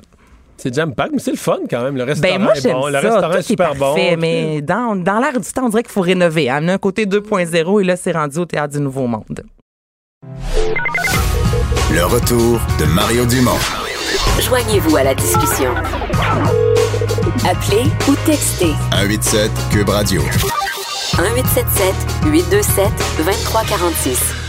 Dans les nouvelles, euh, Vincent, évidemment, décès, ça a été annoncé en milieu d'après-midi par sa fille Pascal, décès du grand journaliste Pierre Nadeau. Oui, une personnalité quand même importante dans l'histoire de l'information au Québec qui euh, s'éteint. Pascal Nadeau, effectivement, qui l'a confirmé sur les réseaux sociaux un petit peu plus tôt, a fait vers 3 heures là, au début de notre, de notre émission. A dit Le cœur brisé, je vous annonce que ce matin, tout doucement dans mes bras, est décédé mon courageux, résilient et combatif père, Pierre Nadeau. Je te souhaite le plus beau des voyages. Je t'aime. C'est ce que Pascal Nadeau a dit donc sur les, les réseaux sociaux. Animateur, journaliste, producteur, évidemment, qui euh, bon, est décédé à 82 ans après euh, bon, euh, des, suites d'une longue maladie. hein. Il était atteint de Parkinson depuis 2006. Lui qui est né euh, le 19 décembre 1936 à Montréal et qui a une très longue carrière, très variée également dans le, dans le monde de l'information, euh, étant autant journaliste en studio que sur le terrain. Il a couvert plusieurs événements euh, internationaux, entre autres la crise à Chypre, la guerre israélo-arabe, les massacres au Burundi, euh, situation euh, des Palestiniens en Cisjordanie. Alors, beaucoup d'expérience sur le terrain, mais des émissions aussi marquantes au Québec, autant Radio-Canada qu'à TVA.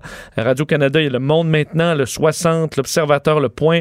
À TVA, 7 jours, enjeu, même nord-sud. Alors, vraiment une carrière sur plusieurs décennies euh, où il a été un journaliste très respecté, très... euh, Et, euh, et- et des entrevues, des grandes entrevues avec les grands de ce monde. D'ailleurs, euh, il y a des images à tous les réseaux. Évidemment, on lui rend hommage. Tout à l'heure, des images en noir et blanc des archives de Radio-Canada à RDI le montraient avec Winston Churchill. Et il était pas vieux, Pierre, Pierre euh, Nadeau à l'époque, avec Winston Churchill quand même. Il n'y en a pas beaucoup. euh, non, il n'y a pas beaucoup de monde au Québec qui ont euh, interviewé Churchill. là. Effectivement, les grandes entrevues m'ont dit qu'il était capable d'être assez intense aussi et de confronter euh, quand il le fallait.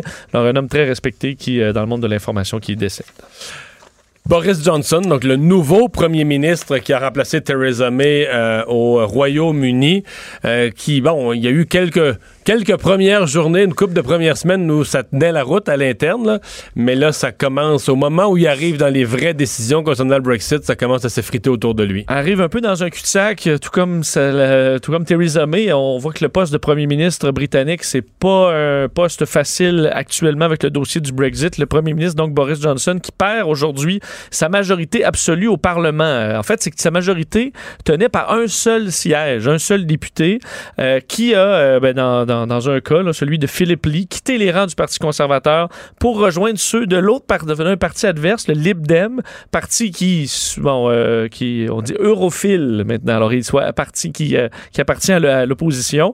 Son objectif à Philip Lee, c'est de dire, ben moi, quitter l'Europe sans euh, accord, trouve ça inacceptable, alors que c'est ce que Boris Johnson propose maintenant en disant on- le vote a échoué trop de fois, on va quitter tout simplement le 31 octobre prochain sans, accord, négocié. Sans rien d'arrangé. Mais ça, on sait que dans, même dans son parti, certaines personnes trouvent ça trop extrême, disant que ça peut même, euh, que ça peut carrément déstabiliser l'économie euh, du pays. Alors, ça fait tomber, euh, ça fait changer de camp un député et ça suffit pour faire perdre euh, la majorité à Boris Johnson dans une situation très tendue aujourd'hui au, au Parlement.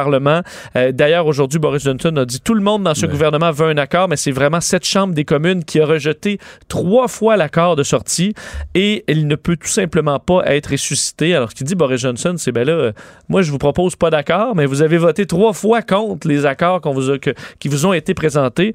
Alors, rendu là, ça va de l'avant. Euh, lui, d'ailleurs, dit non, dans aucune circonstance ne va demander un nouveau report à Bruxelles, donc qui présentement à la tête de, de l'Union européenne. Alors, c'est loin d'être réglé le dossier Brexit en, Angleterre. Je parlais de Winston Churchill il y a quelques instants, mais le petit-fils de Winston Churchill, les médias britanniques s'attendent à ce qu'il quitte lui. Tu dis, il y en a un qui a quitté bon. le caucus, mais il y en a d'autres qui sont susceptibles de quitter le caucus, dont euh, le petit-fils de Winston Churchill, qui siège dans le parti du premier ministre Johnson, chez les conservateurs. Et qui, euh, euh, qui pourrait démissionner ou être démis de ses fonctions parce qu'il va voter contre. là. Il va voter contre un Brexit unilatéral. Et euh, Boris Johnson, le premier ministre, a dit s'il y en a qui votent contre moi, là, je les mets dehors. Bon, de toute façon, sa majorité ne tient plus, donc il peut en, Ouais. en mettre quelques-uns dehors. Euh, disons, une découverte assez, euh, assez inquiétante, assez macabre à l'aéroport de Québec. Euh, pendant un moment, on a craint potentiellement un acte criminel. Ça semble pas être, le, cas pas être le finalement, mais une découverte ouais. quand même euh, assez particulière. Euh, le corps d'une femme de 39 ans découvert dans les toilettes de l'aéroport international Jean Lesage de Québec. Euh, vers 10h42 hier, euh, c'est une, c'est une donc euh, une personne de l'entretien qui alertée par le, le- le temps évidemment que bon personne n'est entrée et sortie de cette euh, salle de bain est entrée pour retrouver finalement euh, le corps d'une dame de 39 ans femme québécoise dont l'adresse se trouve à l'extérieur de la ville de Québec c'est tout ce qu'on sait pour l'instant euh, qui a été retrouvé son décès a été constaté à l'hôpital on ne connaît pas pour l'instant la cause exacte évidemment le coroner sera chargé de le déterminer ça pourrait remonter on dit le décès à plusieurs heures avant la découverte du corps euh, aucune trace de violence notée par la, la- la- la police de Québec. Alors pour l'instant, on ignore ce qui s'est passé. Peut-être tout simplement un malaise. L'enquête. Mais 39 euh, ans, quand même. 39 ans, c'est tout est possible. mais Tout est possible, mais c'est effectivement assez particulier. Imagine tomber là, sur ton corps de travail, sur euh, corps comme ça, décédé depuis plusieurs heures. Ça doit être assez, euh, assez Ouais, traumatisant. Doute pas.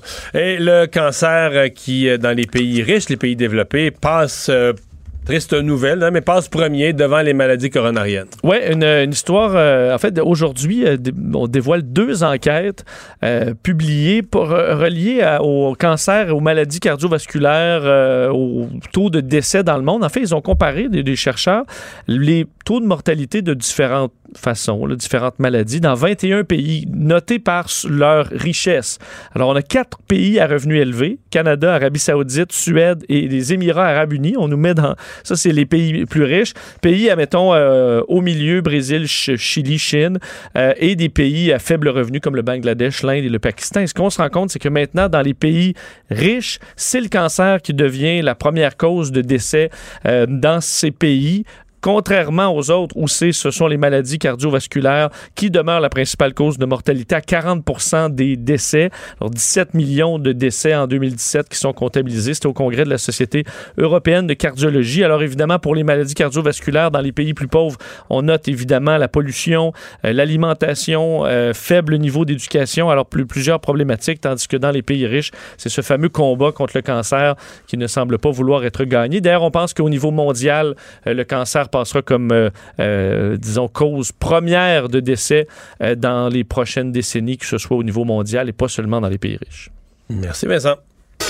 Le retour de Mario Dumont, l'analyste politique le plus connu au Québec. Cube Radio. Autrement dit.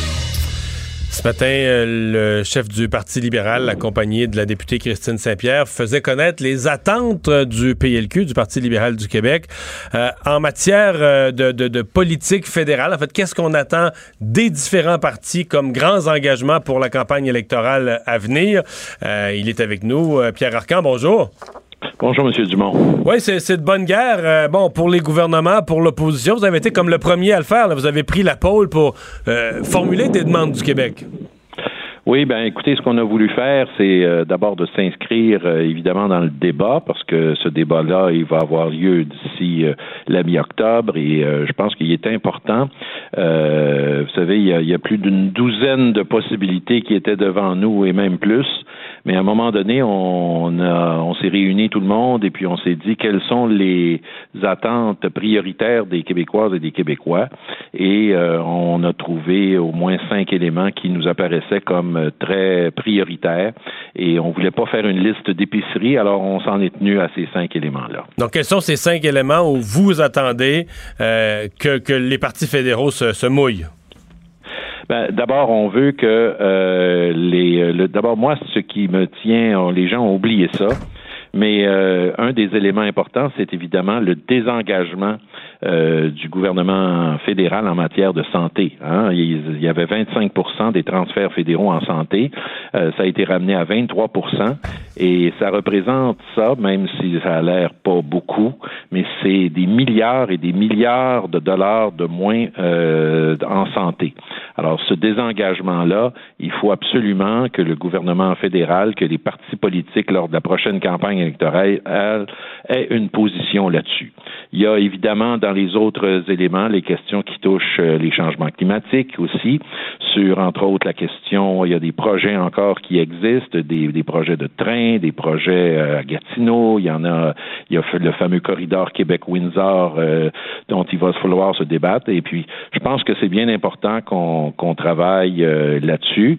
Il y a la question des médias, entre autres, qui a été aussi euh, très importante. Il y a la question des renseignements personnels également. Suite à l'affaire de Desjardins, on demande au gouvernement fédéral euh, de euh, faire en sorte qu'on puisse euh, changer la loi pour punir de façon beaucoup plus sévère, le code criminel fédéral, là, de façon plus sévère les contrevenants dans ce domaine-là. Alors ça, c'est, ce sont les éléments qui pour nous étaient les plus importants. Et euh, en plus, ben, je terminerai simplement en vous disant qu'un des éléments pour les régions du Québec, même si le gouvernement fédéral a donné 1,75 euh, euh, milliards pour euh, compenser les agriculteurs, on sait que l'UPA n'est pas très contente. Ils ont demandé d'avoir au-delà de 3 milliards de compensation. Et nous, on pense que ça prend une négociation pour finalement euh, que les partis en arrivent à une entente qui soit juste et équitable pour tous nos agriculteurs du Québec, parce que ça, je pense que euh, tout le monde reconnaît qu'ils seront, euh, ils feront partie de ceux qui seront un peu pénalisés par ces ententes. M. Arcan, euh, vous êtes chef euh, par intérim du Parti libéral du Québec. Est-ce que le Parti libéral du Canada est un allié naturel? Euh, Est-ce que c'est un parti cousin qu'on va supporter durant la campagne? Ben, vous savez, tous nos adversaires essaient de montrer que euh, et que nous sommes le cousin naturel du Parti libéral du Canada. Moi, la réalité, euh, Monsieur Dumont, ça fait plusieurs années maintenant que je suis en politique. Ça fait au-delà de 12 ans que je suis en politique. Il n'y en a pas de relation entre le Parti libéral du Canada et le Parti libéral du Québec. Il y a des députés fédéraux qui parlent à des députés provinciaux, comme il y a des députés conservateurs qui parlent à des députés de notre formation politique. Euh, mais, euh, et le mot d'ordre, nous, qu'on a depuis toujours, depuis les dernières élections, en tout cas, moi, je me rappelle depuis Jean Charest, depuis euh, Philippe Couillard et autres, ça a toujours été qu'en cette campagne électorale-là, nous, on n'appuie pas un parti euh, plutôt qu'un autre.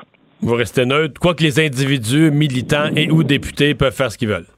Oui, ils peuvent faire ce qu'ils veulent. Euh, moi, vous savez, euh, on a déjà, euh, je me rappelle très bien dans le passé, à un moment donné, on avait même à l'époque, je pense que c'était M. Bachan à l'époque, qui avait appuyé un conservateur. C'était M. Fortier à l'époque parce qu'il était le seul représentant conservateur à Montréal. Et M. Bachan estimait à l'époque là, que M. Fortier devait euh, absolument être élu autour de Montréal pour qu'au moins il y ait un conservateur. Alors à l'époque, euh, euh, ça n'avait pas donné grand-chose parce qu'il avait été battu, mais puis il y en a d'autres qui veulent aller du côté des libéraux fédéraux. Alors ça peut, moi j'ai pas de directive particulière. Avez-vous des bloquistes? Ah, non, les bloquistes sont pas. Je pense qu'il y a encore une différence assez fondamentale, M. Dumont, entre nous. Euh, et euh, ça, j'ai pas vu grand. Mais, même si parfois euh, on a eu quand même de très bonnes relations avec les bloquistes au fil des années, entre autres Louis Plamondon, là, entre autres dans le comté de Richelieu, là, dans cette région-là. Et donc, il n'y a pas, il a pas de, de stratégie particulière de notre côté. Nous, ce qu'on a voulu faire, c'est de s'assurer justement que l'intérêt des Québécois doit, devait prévaloir. Et on a voulu parler de ces cinq éléments-là comme étant des éléments précis et qui, si ces éléments-là sont réglés, euh, vont changer euh, de la meilleure façon possible la vie des Québécoises et des Québécois. Est-ce que vous êtes inquiet du départ de, Sébastien Prou, bon, l'individu que vous perdez dans le caucus, mais surtout, c'est en plus de cette symbolique euh, que vous avez plus un siège à l'est de la ville de Montréal, que c'est une partie immense du territoire québécois, comme jamais dans l'histoire, n'a plus de représentant libéral. Oui, ben d'abord, premièrement, Sébastien, c'était le maître, à mon avis, de la procédure parlementaire, parce que euh, le leader parlementaire du gouvernement et les deux autres leaders parlementaires qui sont en Chambre sont quand même relativement nouveaux euh, dans leurs fonctions. Donc, en ce sens-là, je pense que euh, Sébastien était véritablement cette personne-là. Maintenant, écoutez, tout ce que je peux vous dire, c'est qu'on va se battre, on va se battre dans Jean Talon, on va faire le maximum. Je peux vous dire que déjà, j'ai eu l'occasion au cours de la fin de semaine de parler à la direction générale de notre euh, parti. Euh, je vais parler euh, également bientôt à au président de l'association de Jean Talon. Et nous, on est prêt à toute éventualité. Je ne croirais pas que le gouvernement va déclencher ces élections partielles-là avant la fin de l'élection fédérale. Mais moi, je tout est possible. Alors, mais le coup serait dur de perdre Jean Talon, une circonscription qui est libérale depuis plus de 50 ans, qu'il fallait que ça tourne à la CAQ, ça aussi, le coup serait terrible? Ben, écoutez, euh, nous, on travaille pour euh, faire en sorte qu'on garde Jean Talon et on va cogner à toutes les portes du comté, je vous garantis. Ouais. Euh, est-ce que l'élection fédérale qui va s'amorcer dans quelques jours, est-ce que vous voyez ça, comment dire, comme le, dernier temps de repos au Parti libéral, en d'autres termes, le lendemain matin, l'élection fédérale va être finie? Euh, le prochain grand élément d'actualité, c'est la course au leadership du Parti libéral du Québec. Est-ce que vous avez l'impression que dès que cette élection est finie, euh, là, les, comme on dit, les barrières s'ouvrent pour que les candidats à la course à la direction de votre parti se lancent? Ben écoutez, euh, il est clair que c'est plus difficile de se lancer pendant une course euh, que pendant qu'il y a une élection. Ouais, L'attention ne sera pas là. On se comprend. Ben, c'est sûr, c'est sûr. Alors, je pense que nous, notre congrès qui va officiellement euh, faire en sorte qu'on déclenche cette course au leadership. C'est à la fin novembre, je crois que c'est le 23 si ma mémoire est bonne, et c'est dans la région de Sherbrooke. Alors ça, euh, pour nous, c'est un congrès qui sera important et qui va nous mener éventuellement là, euh, vers le choix. Là, on croit quelque part au mois de mai à- à- au nouveau ou à la nouvelle chef de notre formation politique. Et euh, donc, c'est clair que c'est euh, à partir de la fin de l'élection fédérale, je pense qu'on on sera certainement au centre de l'actualité. Arcand, je- vous avez, j'ai pas vu les réseaux sociaux, je sais pas si vous avez eu l'occasion de commenter euh, le décès de Pierre Nadeau, grand journaliste que vous avez certainement euh, eu l'occasion de, de connaître. Oui, j'ai connu Pierre Nadeau. Vous savez, euh, d'abord, vous savez, il y a une émission aux États-Unis qui s'appelle 60 Minutes, qui a toujours été une émission très populaire. Pierre Nadeau a fait euh, le 60 et format 60, qui était à l'époque, euh, qui a eu un impact euh, considérable. Il a fait à peu près euh, les, les grands réseaux. Il est allé à TVA pour une émission qui s'appelait Ferland Nadeau, puis il a fait les lundis de Pierre Nadeau à Télé-Québec. C'était à la fois un grand reporter, euh, c'était un maître du direct et c'était aussi euh, quelqu'un qui a réussi à faire en sorte d'avoir une information crédible à cause de sa prestance. Euh, c'était également une information euh, qui était euh, très compréhensible pour les gens. C'est donc un très grand communicateur. Je pense que c'est une perte énorme pour le Québec. Pierre Arcand, merci beaucoup d'avoir été là. C'est un plaisir, euh, Monsieur Dumont. Au revoir. On va s'arrêter euh, dans un instant. On va parler des efforts de la CAQ auprès de la communauté anglophone. Le retour de Mario Dumont, l'analyste politique le plus connu au Québec. Cube Radio. Autrement dit. Alors, on a parlé euh, au cours des derniers mois des succès électoraux et post-électoraux de la, de la CAQ. Euh, évidemment, on, on a tendance toujours à dire la CAQ, c'est un succès électoral chez les francophones. Ils ont gagné dans les, les circonscriptions, surtout francophones. Euh, et là, on, a, on entame du côté de la, de la CAQ une tournée de consultation auprès des communautés anglophones. Euh, celui qui est l'adjoint parlementaire du premier ministre pour les relations avec les anglophones, Christopher Skeet, député de la CAQ, euh, est avec nous. Bonjour. Bonjour, M. Dumont. Est-ce que les anglophones sont réceptifs à votre message? Parce que c'est ça peut installer l'idée que la CAQ, c'est le, gouvernement élu par la majorité francophone, là, pas par les communautés culturelles, euh, pas par les anglophones, ou en tout cas nettement moins.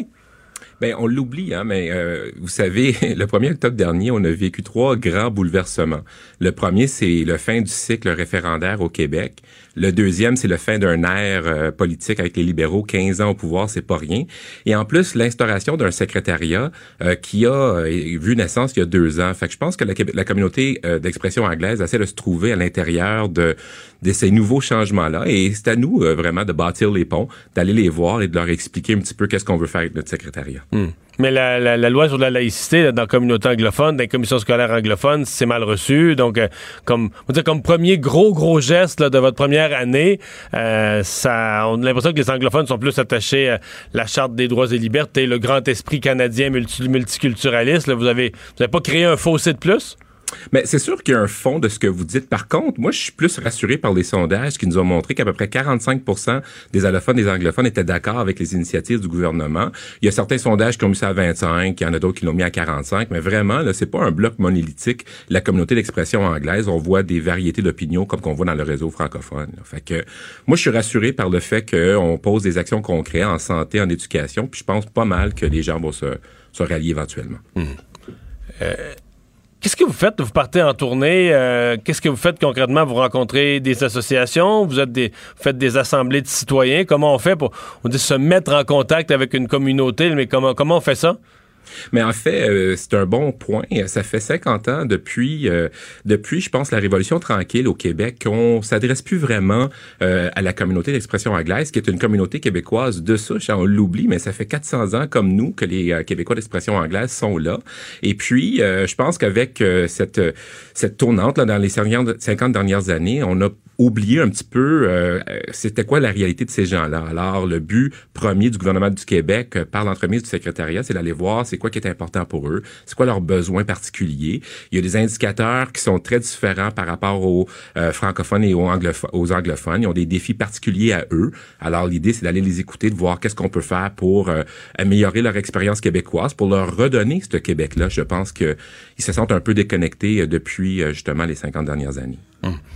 Est-ce que euh, ça vous. Est-ce qu'on est-ce qu'on vous le passe, le, message? Est-ce qu'on vous le dit que quand même la, communauté anglophone, euh, a, a eu l'impression, peut-être jusqu'à un certain point, peut-être encore plus celle de Montréal que les petites communautés anglophones en région, ils ont eu l'impression avec les libéraux au pouvoir d'être eux-mêmes au pouvoir pendant 15 ans. Je pense à des maires anglophones du West Island. S'il y avait un problème, quelque chose qui n'était pas d'accord, euh, ils appelaient leurs députés. Tous les députés du West Island, des libéraux, c'était tous des ministres. là. Pas compliqué. Tu regardais ça, le ministre des Finances était dans un comté, le ministre des Affaires municipales dans le comté. Tous les comtés, c'était tous des ministres importants, tous dans l'ouest de Montréal. Quand vous arrivez là, ces gens-là, ils ont l'impression d'avoir perdu un pouvoir. Ils ont l'impression qu'ils étaient au pouvoir, ils étaient à un coup de téléphone des plus hautes sphères du pouvoir, puis tout à coup, tous ces, ces maires anglophones, ces dirigeants d'organismes anglophones, ces dirigeants d'institutions anglophones, ils doivent avoir l'impression que le pouvoir leur a glissé des mains. Mais c'est un, un peu ça le problème. hein. Pourquoi que le Parti libéral est synonyme de la communauté d'expression anglaise?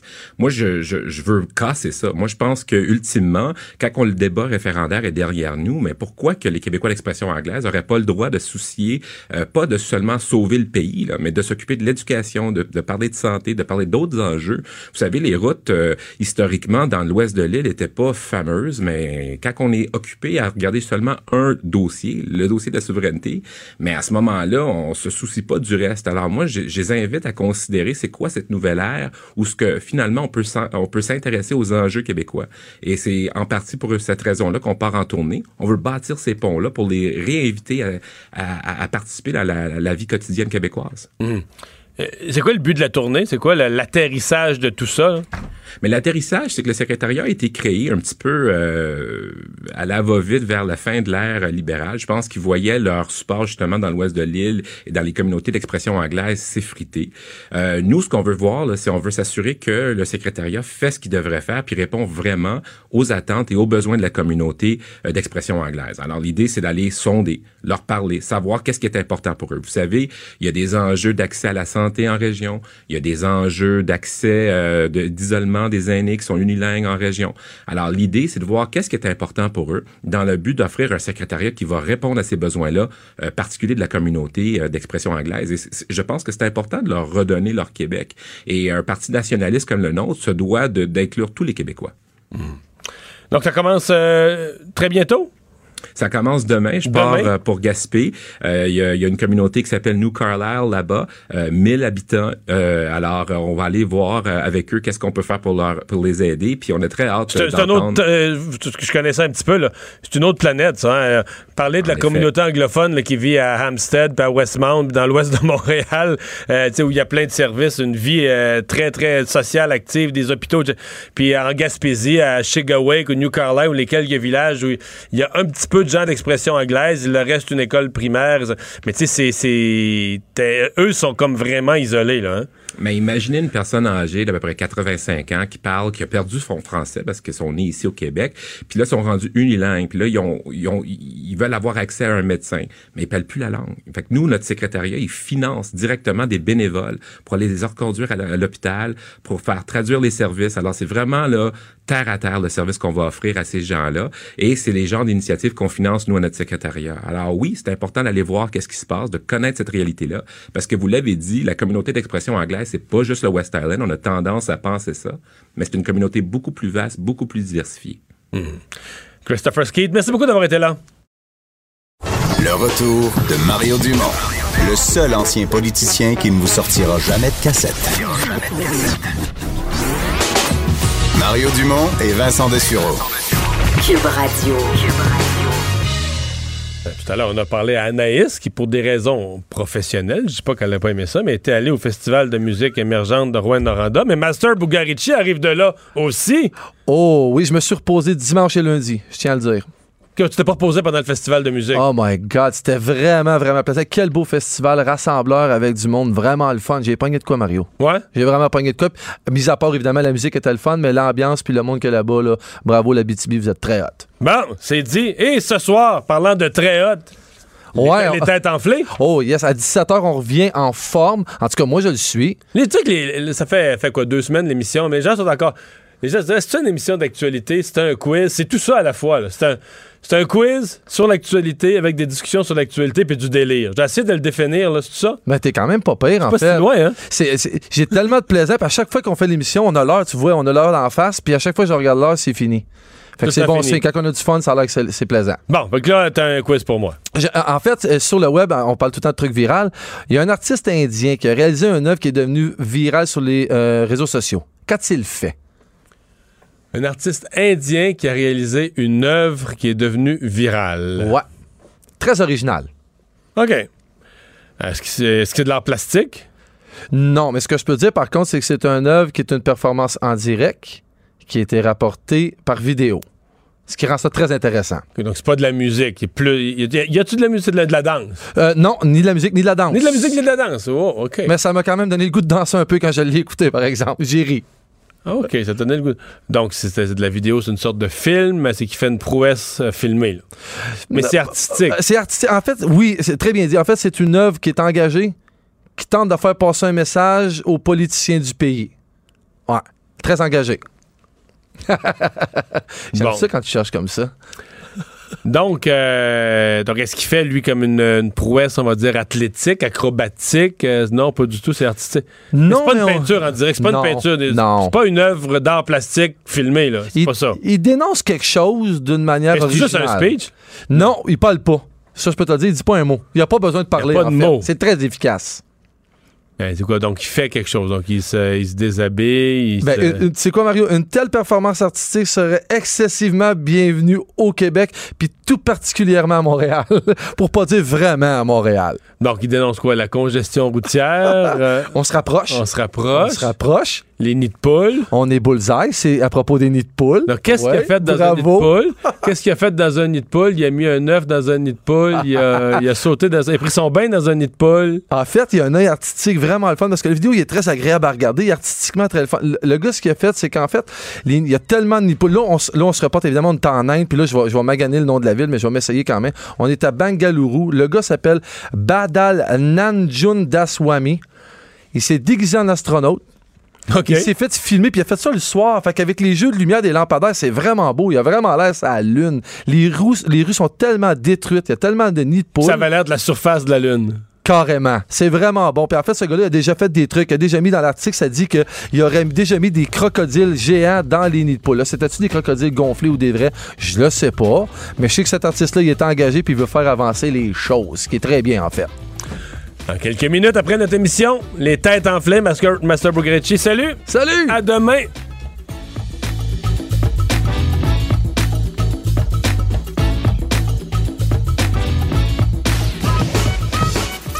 Mario Dumont. Il s'intéresse aux vraies préoccupations des Québécois. La santé, la politique, l'économie. Le retour de Mario Dumont. La politique autrement dit. Vincent, t'es prêt pour ton animation des têtes enflées? Absolument. Que t'es- les gens s'en rendent peut-être pas compte, mais tu quittes quelques minutes là, pour Je aller, tout le temps un petit 10 minutes là, sans que ça aller paraisse. préparer tout ça, euh, ton aller, euh, quiz, euh, tes questions, les bonnes réponses. C'est ce qui permet de finir avec toi puis de commencer deux minutes après. Euh, on va tout de suite aller rejoindre euh, Emmanuel Latraverse euh, pour notre chronique politique. Bonjour Emmanuel. Bonjour. Avant d'arriver à nos sujets, tu as sûrement appris cet après-midi le décès de euh, Pierre Nadeau. Toi qui es de ton époque une grande du, du journalisme, je présume que tu dois avoir euh, quelque chose, des, des réflexions sur euh, ce, ce pionnier là. hein? Oui, ben premièrement, je pense que je veux offrir mes, mes condoléances à Pascal qui a longtemps été sa fille, qui a longtemps été euh, une collègue. Je pense que quand on revoit la vie, le parcours de Pierre Nadeau, ça nous rappelle à quel point euh, son influence, à quel point il a inspiré toute une plus d'une génération de, de, de journalistes au Québec. C'est quelqu'un qui a un peu ouvert aussi euh, le monde, le regard du Québec sur l'Europe, sur le reste du monde, sur les conflits. Et il avait une manière tellement incisive de mener des entrevues. C'était comme un- une main de fer dans un gant de velours. Oui, parce que c'était toujours l'élégance totale. là. Toujours poli, toujours souriant. Il était pas agressif, il était pas vindicatif, euh, mais ça nous, il était donc préparé. C'est toute la rectitude, la rigueur, euh, la recherche, la culture générale qui se manifestait dans son travail, dans, dans ses entrevues, et c'est ce pourquoi il demeure encore à ce jour. Il va demeurer pour très, très, très longtemps une grande référence du journalisme. Et quand j'étais en onde et qu'on a annoncé euh, son, son décès, j'étais en onde à TVA et on voyait des extraits de reportages. Et ça m'a rappelé aussi à quel point le souci de la langue française est important au Québec. Euh, lui maîtrisait cette langue, la manœuvrait de manière absolument éloquente. Et dans le débat actuel sur l'état du français au Québec, je pense qu'il faut se rappeler à quel point il y a une époque où on avait des grands modèles comme ça qui servaient aussi de modèle et d'inspiration pour le reste de la société. Puis c'est un bon, euh, c'est une bonne mise en garde, c'est un bon rappel aussi pour nous tous qui sommes en ondes. Ouais. Emmanuel, euh, tu as vu cette publicité, euh, j'allais dire du NPD, mais il faut quasiment dire une publicité de Jack Mitzing, parce que c'est vraiment une publicité sur le chef, sur la personnalité du chef. Il y est peu question de, de politique ou de promesses ou d'engagement politique. Euh, tu en retiens quoi? Tu as aimé ça? Pas aimé ça? Moi, je la trouve belle, je la trouve touchante, je la trouve sincère, ce qui est quand même assez rare là en, en, en publicité. Et je trouve qu'on réussit assez bien à désamorcer l'enjeu du, du, euh, du turban de Monsieur Singh et par cette combinaison d'images nous nous rappeler que c'est pas parce qu'il ne nous ressemble pas physiquement la majorité de l'électorat qu'il n'est pas capable de comprendre les enjeux, les combats de cet électorat. Donc une publicité très efficace, il me semble. Le problème, c'est que je peux pas m'empêcher de penser que c'est le genre de publicité que le NPD aurait dû sortir il y a un an et demi. Ah oui, il y a hein? un an et demi qu'il fallait nous le présenter, ce chef-là. Il y a un an et demi qu'il fallait désamorcer cet enjeu-là. Il y a un an et demi qu'il fallait un peu ouvrir euh, les œillères d'un électorat sceptique face à cet homme-là. Et c'est comme, ça vient consacrer un peu le fait que entre euh, le mois de février dernier et l'élection de M. Jack Meeting, c'est comme si on a on a dilapidé là, un peu un, un moment dont le NPD aurait pu profiter pour faire connaître son C'est chef, vrai, hein? pour C'est- aller à la rencontre des gens, pour bâtir une, une organisation. Et donc, euh, c'est ça, un bon coup, une belle publicité qui va faire... euh, Parce que là, il est tard. Jaser. Mais mon Dieu que c'est tard, qu'on est à sept semaines du vote, là. Et qu'on est à des, des scores aussi bas dans les sondages. Je suis obligé de te, te poser une question liée à l'article du Globe and Mail de ce matin qui, qui est connecté à cette publicité-là. euh, de toute façon, c'est que euh, une publicité télé, c'est bien, là, on la monte aux nouvelles parce que c'est une première aujourd'hui, mais sinon, une publicité télé, sa vie, c'est d'être diffusée souvent. Et diffuser souvent, ça coûte des sous. Euh, le Globe and Mail dit que le NPD roule pas sur l'or pour être gentil et poli. Là. Il dit qu'ils sont cassés euh, complètement. Mais ils sont tellement cassés qu'ils ont pris une hypothèque sur leur immeuble ou leur quartier général là, à Ottawa. et on dit le chef pourra pas, pourra pas voyager en avion normalement toute la Il n'y aura pas un avion dédié. Il va faire certains Oui, et ça, voyages c'est important. Je pense que, tu sais, on dit, ah, ben oui, mais il y aura pas, il y aura pas d'avion, il va prendre des vols commerciaux, etc. Une campagne électorale, maintenant, tu sais, ça va à une vitesse folle. Et c'est un phénomène qui est décuplé au Canada et à cause de la grandeur du pays, le fait d'avoir un autobus de tournée, une caravane, tout ça, c'est ce qui permet au chef de réagir rapidement, d'être au diapason de ce qui se passe un peu partout. Partir du moment où un parti politique n'a pas les moyens d'organiser une tournée du chef dans l'ensemble du Canada, il y a un risque réel que ce chef-là se retrouve en marge de la Ouais. bulle de la campagne électorale. Et donc ça, c'est un pari très, très euh, risqué, je pense, pour, euh, pour le NPD. D'autant plus que ça envoie le message que le, le parti va pas bien. Je veux dire, moi, ma première campagne électorale fédérale remonte à 1900, euh, 2000. Et, euh, et je me rappelle pas de ne pas avoir, d'avoir vu un chef du NPD sans avion, sans autobus, sans tout le reste aussi, là. Ouais, fait que c'est pas, c'est pas une belle publicité, mais disons que le, le- le- c'est pas gagné là. sur le total. Le NPD a encore de l'ouvrage à faire. Et il y a Andrew Scheer qui a aussi, mais c'est pas une publicité de parti, mais qui a aussi diffusé. Comment on appelle ça une vidéo, euh, une vidéo sympathique, une vidéo humoristique de la rentrée? Oui, allez la voir. Le premier réflexe, c'est mon Dieu, ça a l'air d'une super belle pub pour une minivan. Faut savoir, monsieur- non, c'est vrai. Monsieur Scheer a cinq enfants, donc ils ont. Puis il tient est un père présent et donc la scène, c'est lui avec euh, sa famille en train de déjeuner le matin. Monsieur Scheer fait les lunchs. Sa femme là, lui essuie même une petite euh, Une petite graine de toast sur les là, joues. sur le côté, etc. Un bon nettoyage quand même. là. Il y Ah, avait, il y avait oui, mais- beaucoup de graines de toast, là.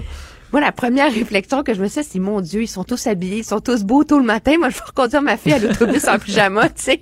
C'est pas mal plus chaotique. Écoutez, ça changera rien. Les gens qui aiment Andrew Shear vont l'aimer. Les gens qui l'aiment pas ne l'aimeront pas. Mais je pense qu'il faut, il faut voir là une tentative euh, de la part de Monsieur Shear, de son entourage, de le présenter comme un, un père de famille ordinaire. Comme tout le monde, Généralement, comme tout le monde, généralement, quand on associe M. Shea avec sa famille, le l'impression qui vient, ce qui est suggéré, c'est oui, il y a, il y a cinq enfants, il est pro-famille, il est anti-avortement, etc., etc., là, surtout au sein de l'électorat québécois.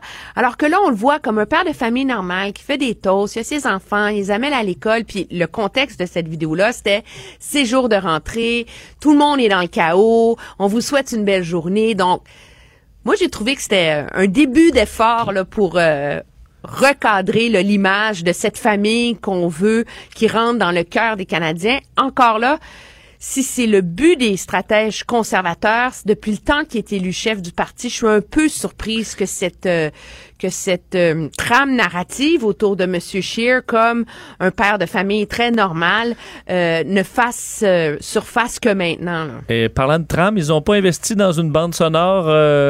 Disons, Non, ils, ont pris quelque chose euh, libre de droit. là. C'est ça, c'est un petit peu euh, long à écouter. Eh, euh, en, en- en terminant, Emmanuel, euh, on a l'impression que Maxime Bernier euh, s'en va de plus en plus dans, pardonnez-moi l'expression, mais all-in dans la- le style provocateur sur les réseaux sociaux. Là, il était sur le cas Greta Thunberg dans les derniers jours avec des montages vidéo là, où elle a l'air un peu troublée. Est-ce qu'il fait Ben, fausse route? Ben, il en fait une obsession, là. On est rendu, là. Moi, j'en ai compté 8, 9, 10, 11, 12, là. Et donc, je vais pas répéter en ondes toutes les, euh, les, les manières. C'est parce qu'il fait des euh, diagnostics médicaux, là. Des diagnostics euh, médicaux, elle a des problèmes, euh, etc. Les gens qui s'intéressent, vous irez lire. Moi, je suis absolument ouverte au fait qu'il y ait un débat sur cette jeune militante euh, climatique, Greta Thunberg. Il y a des pour, il y a des contre, l'entourant. Mais est-ce qu'on peut, s'il vous plaît, avoir un débat intelligent autour de ça?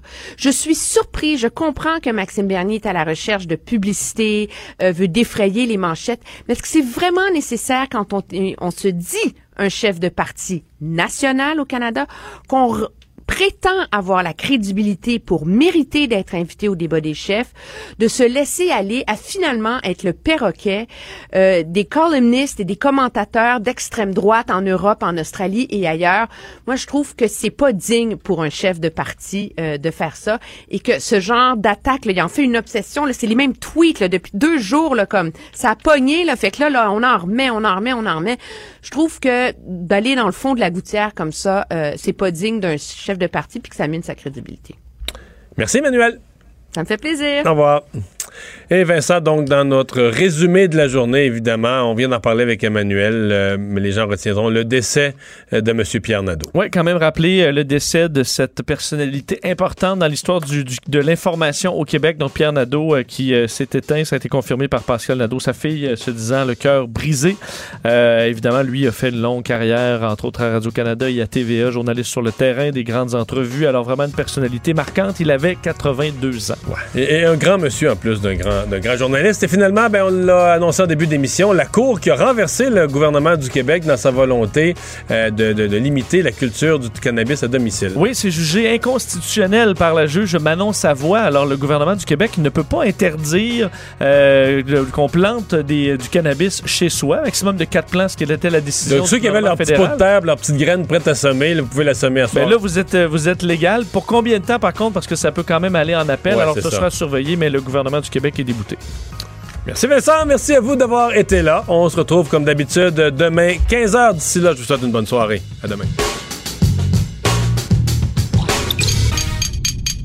Cube Radio.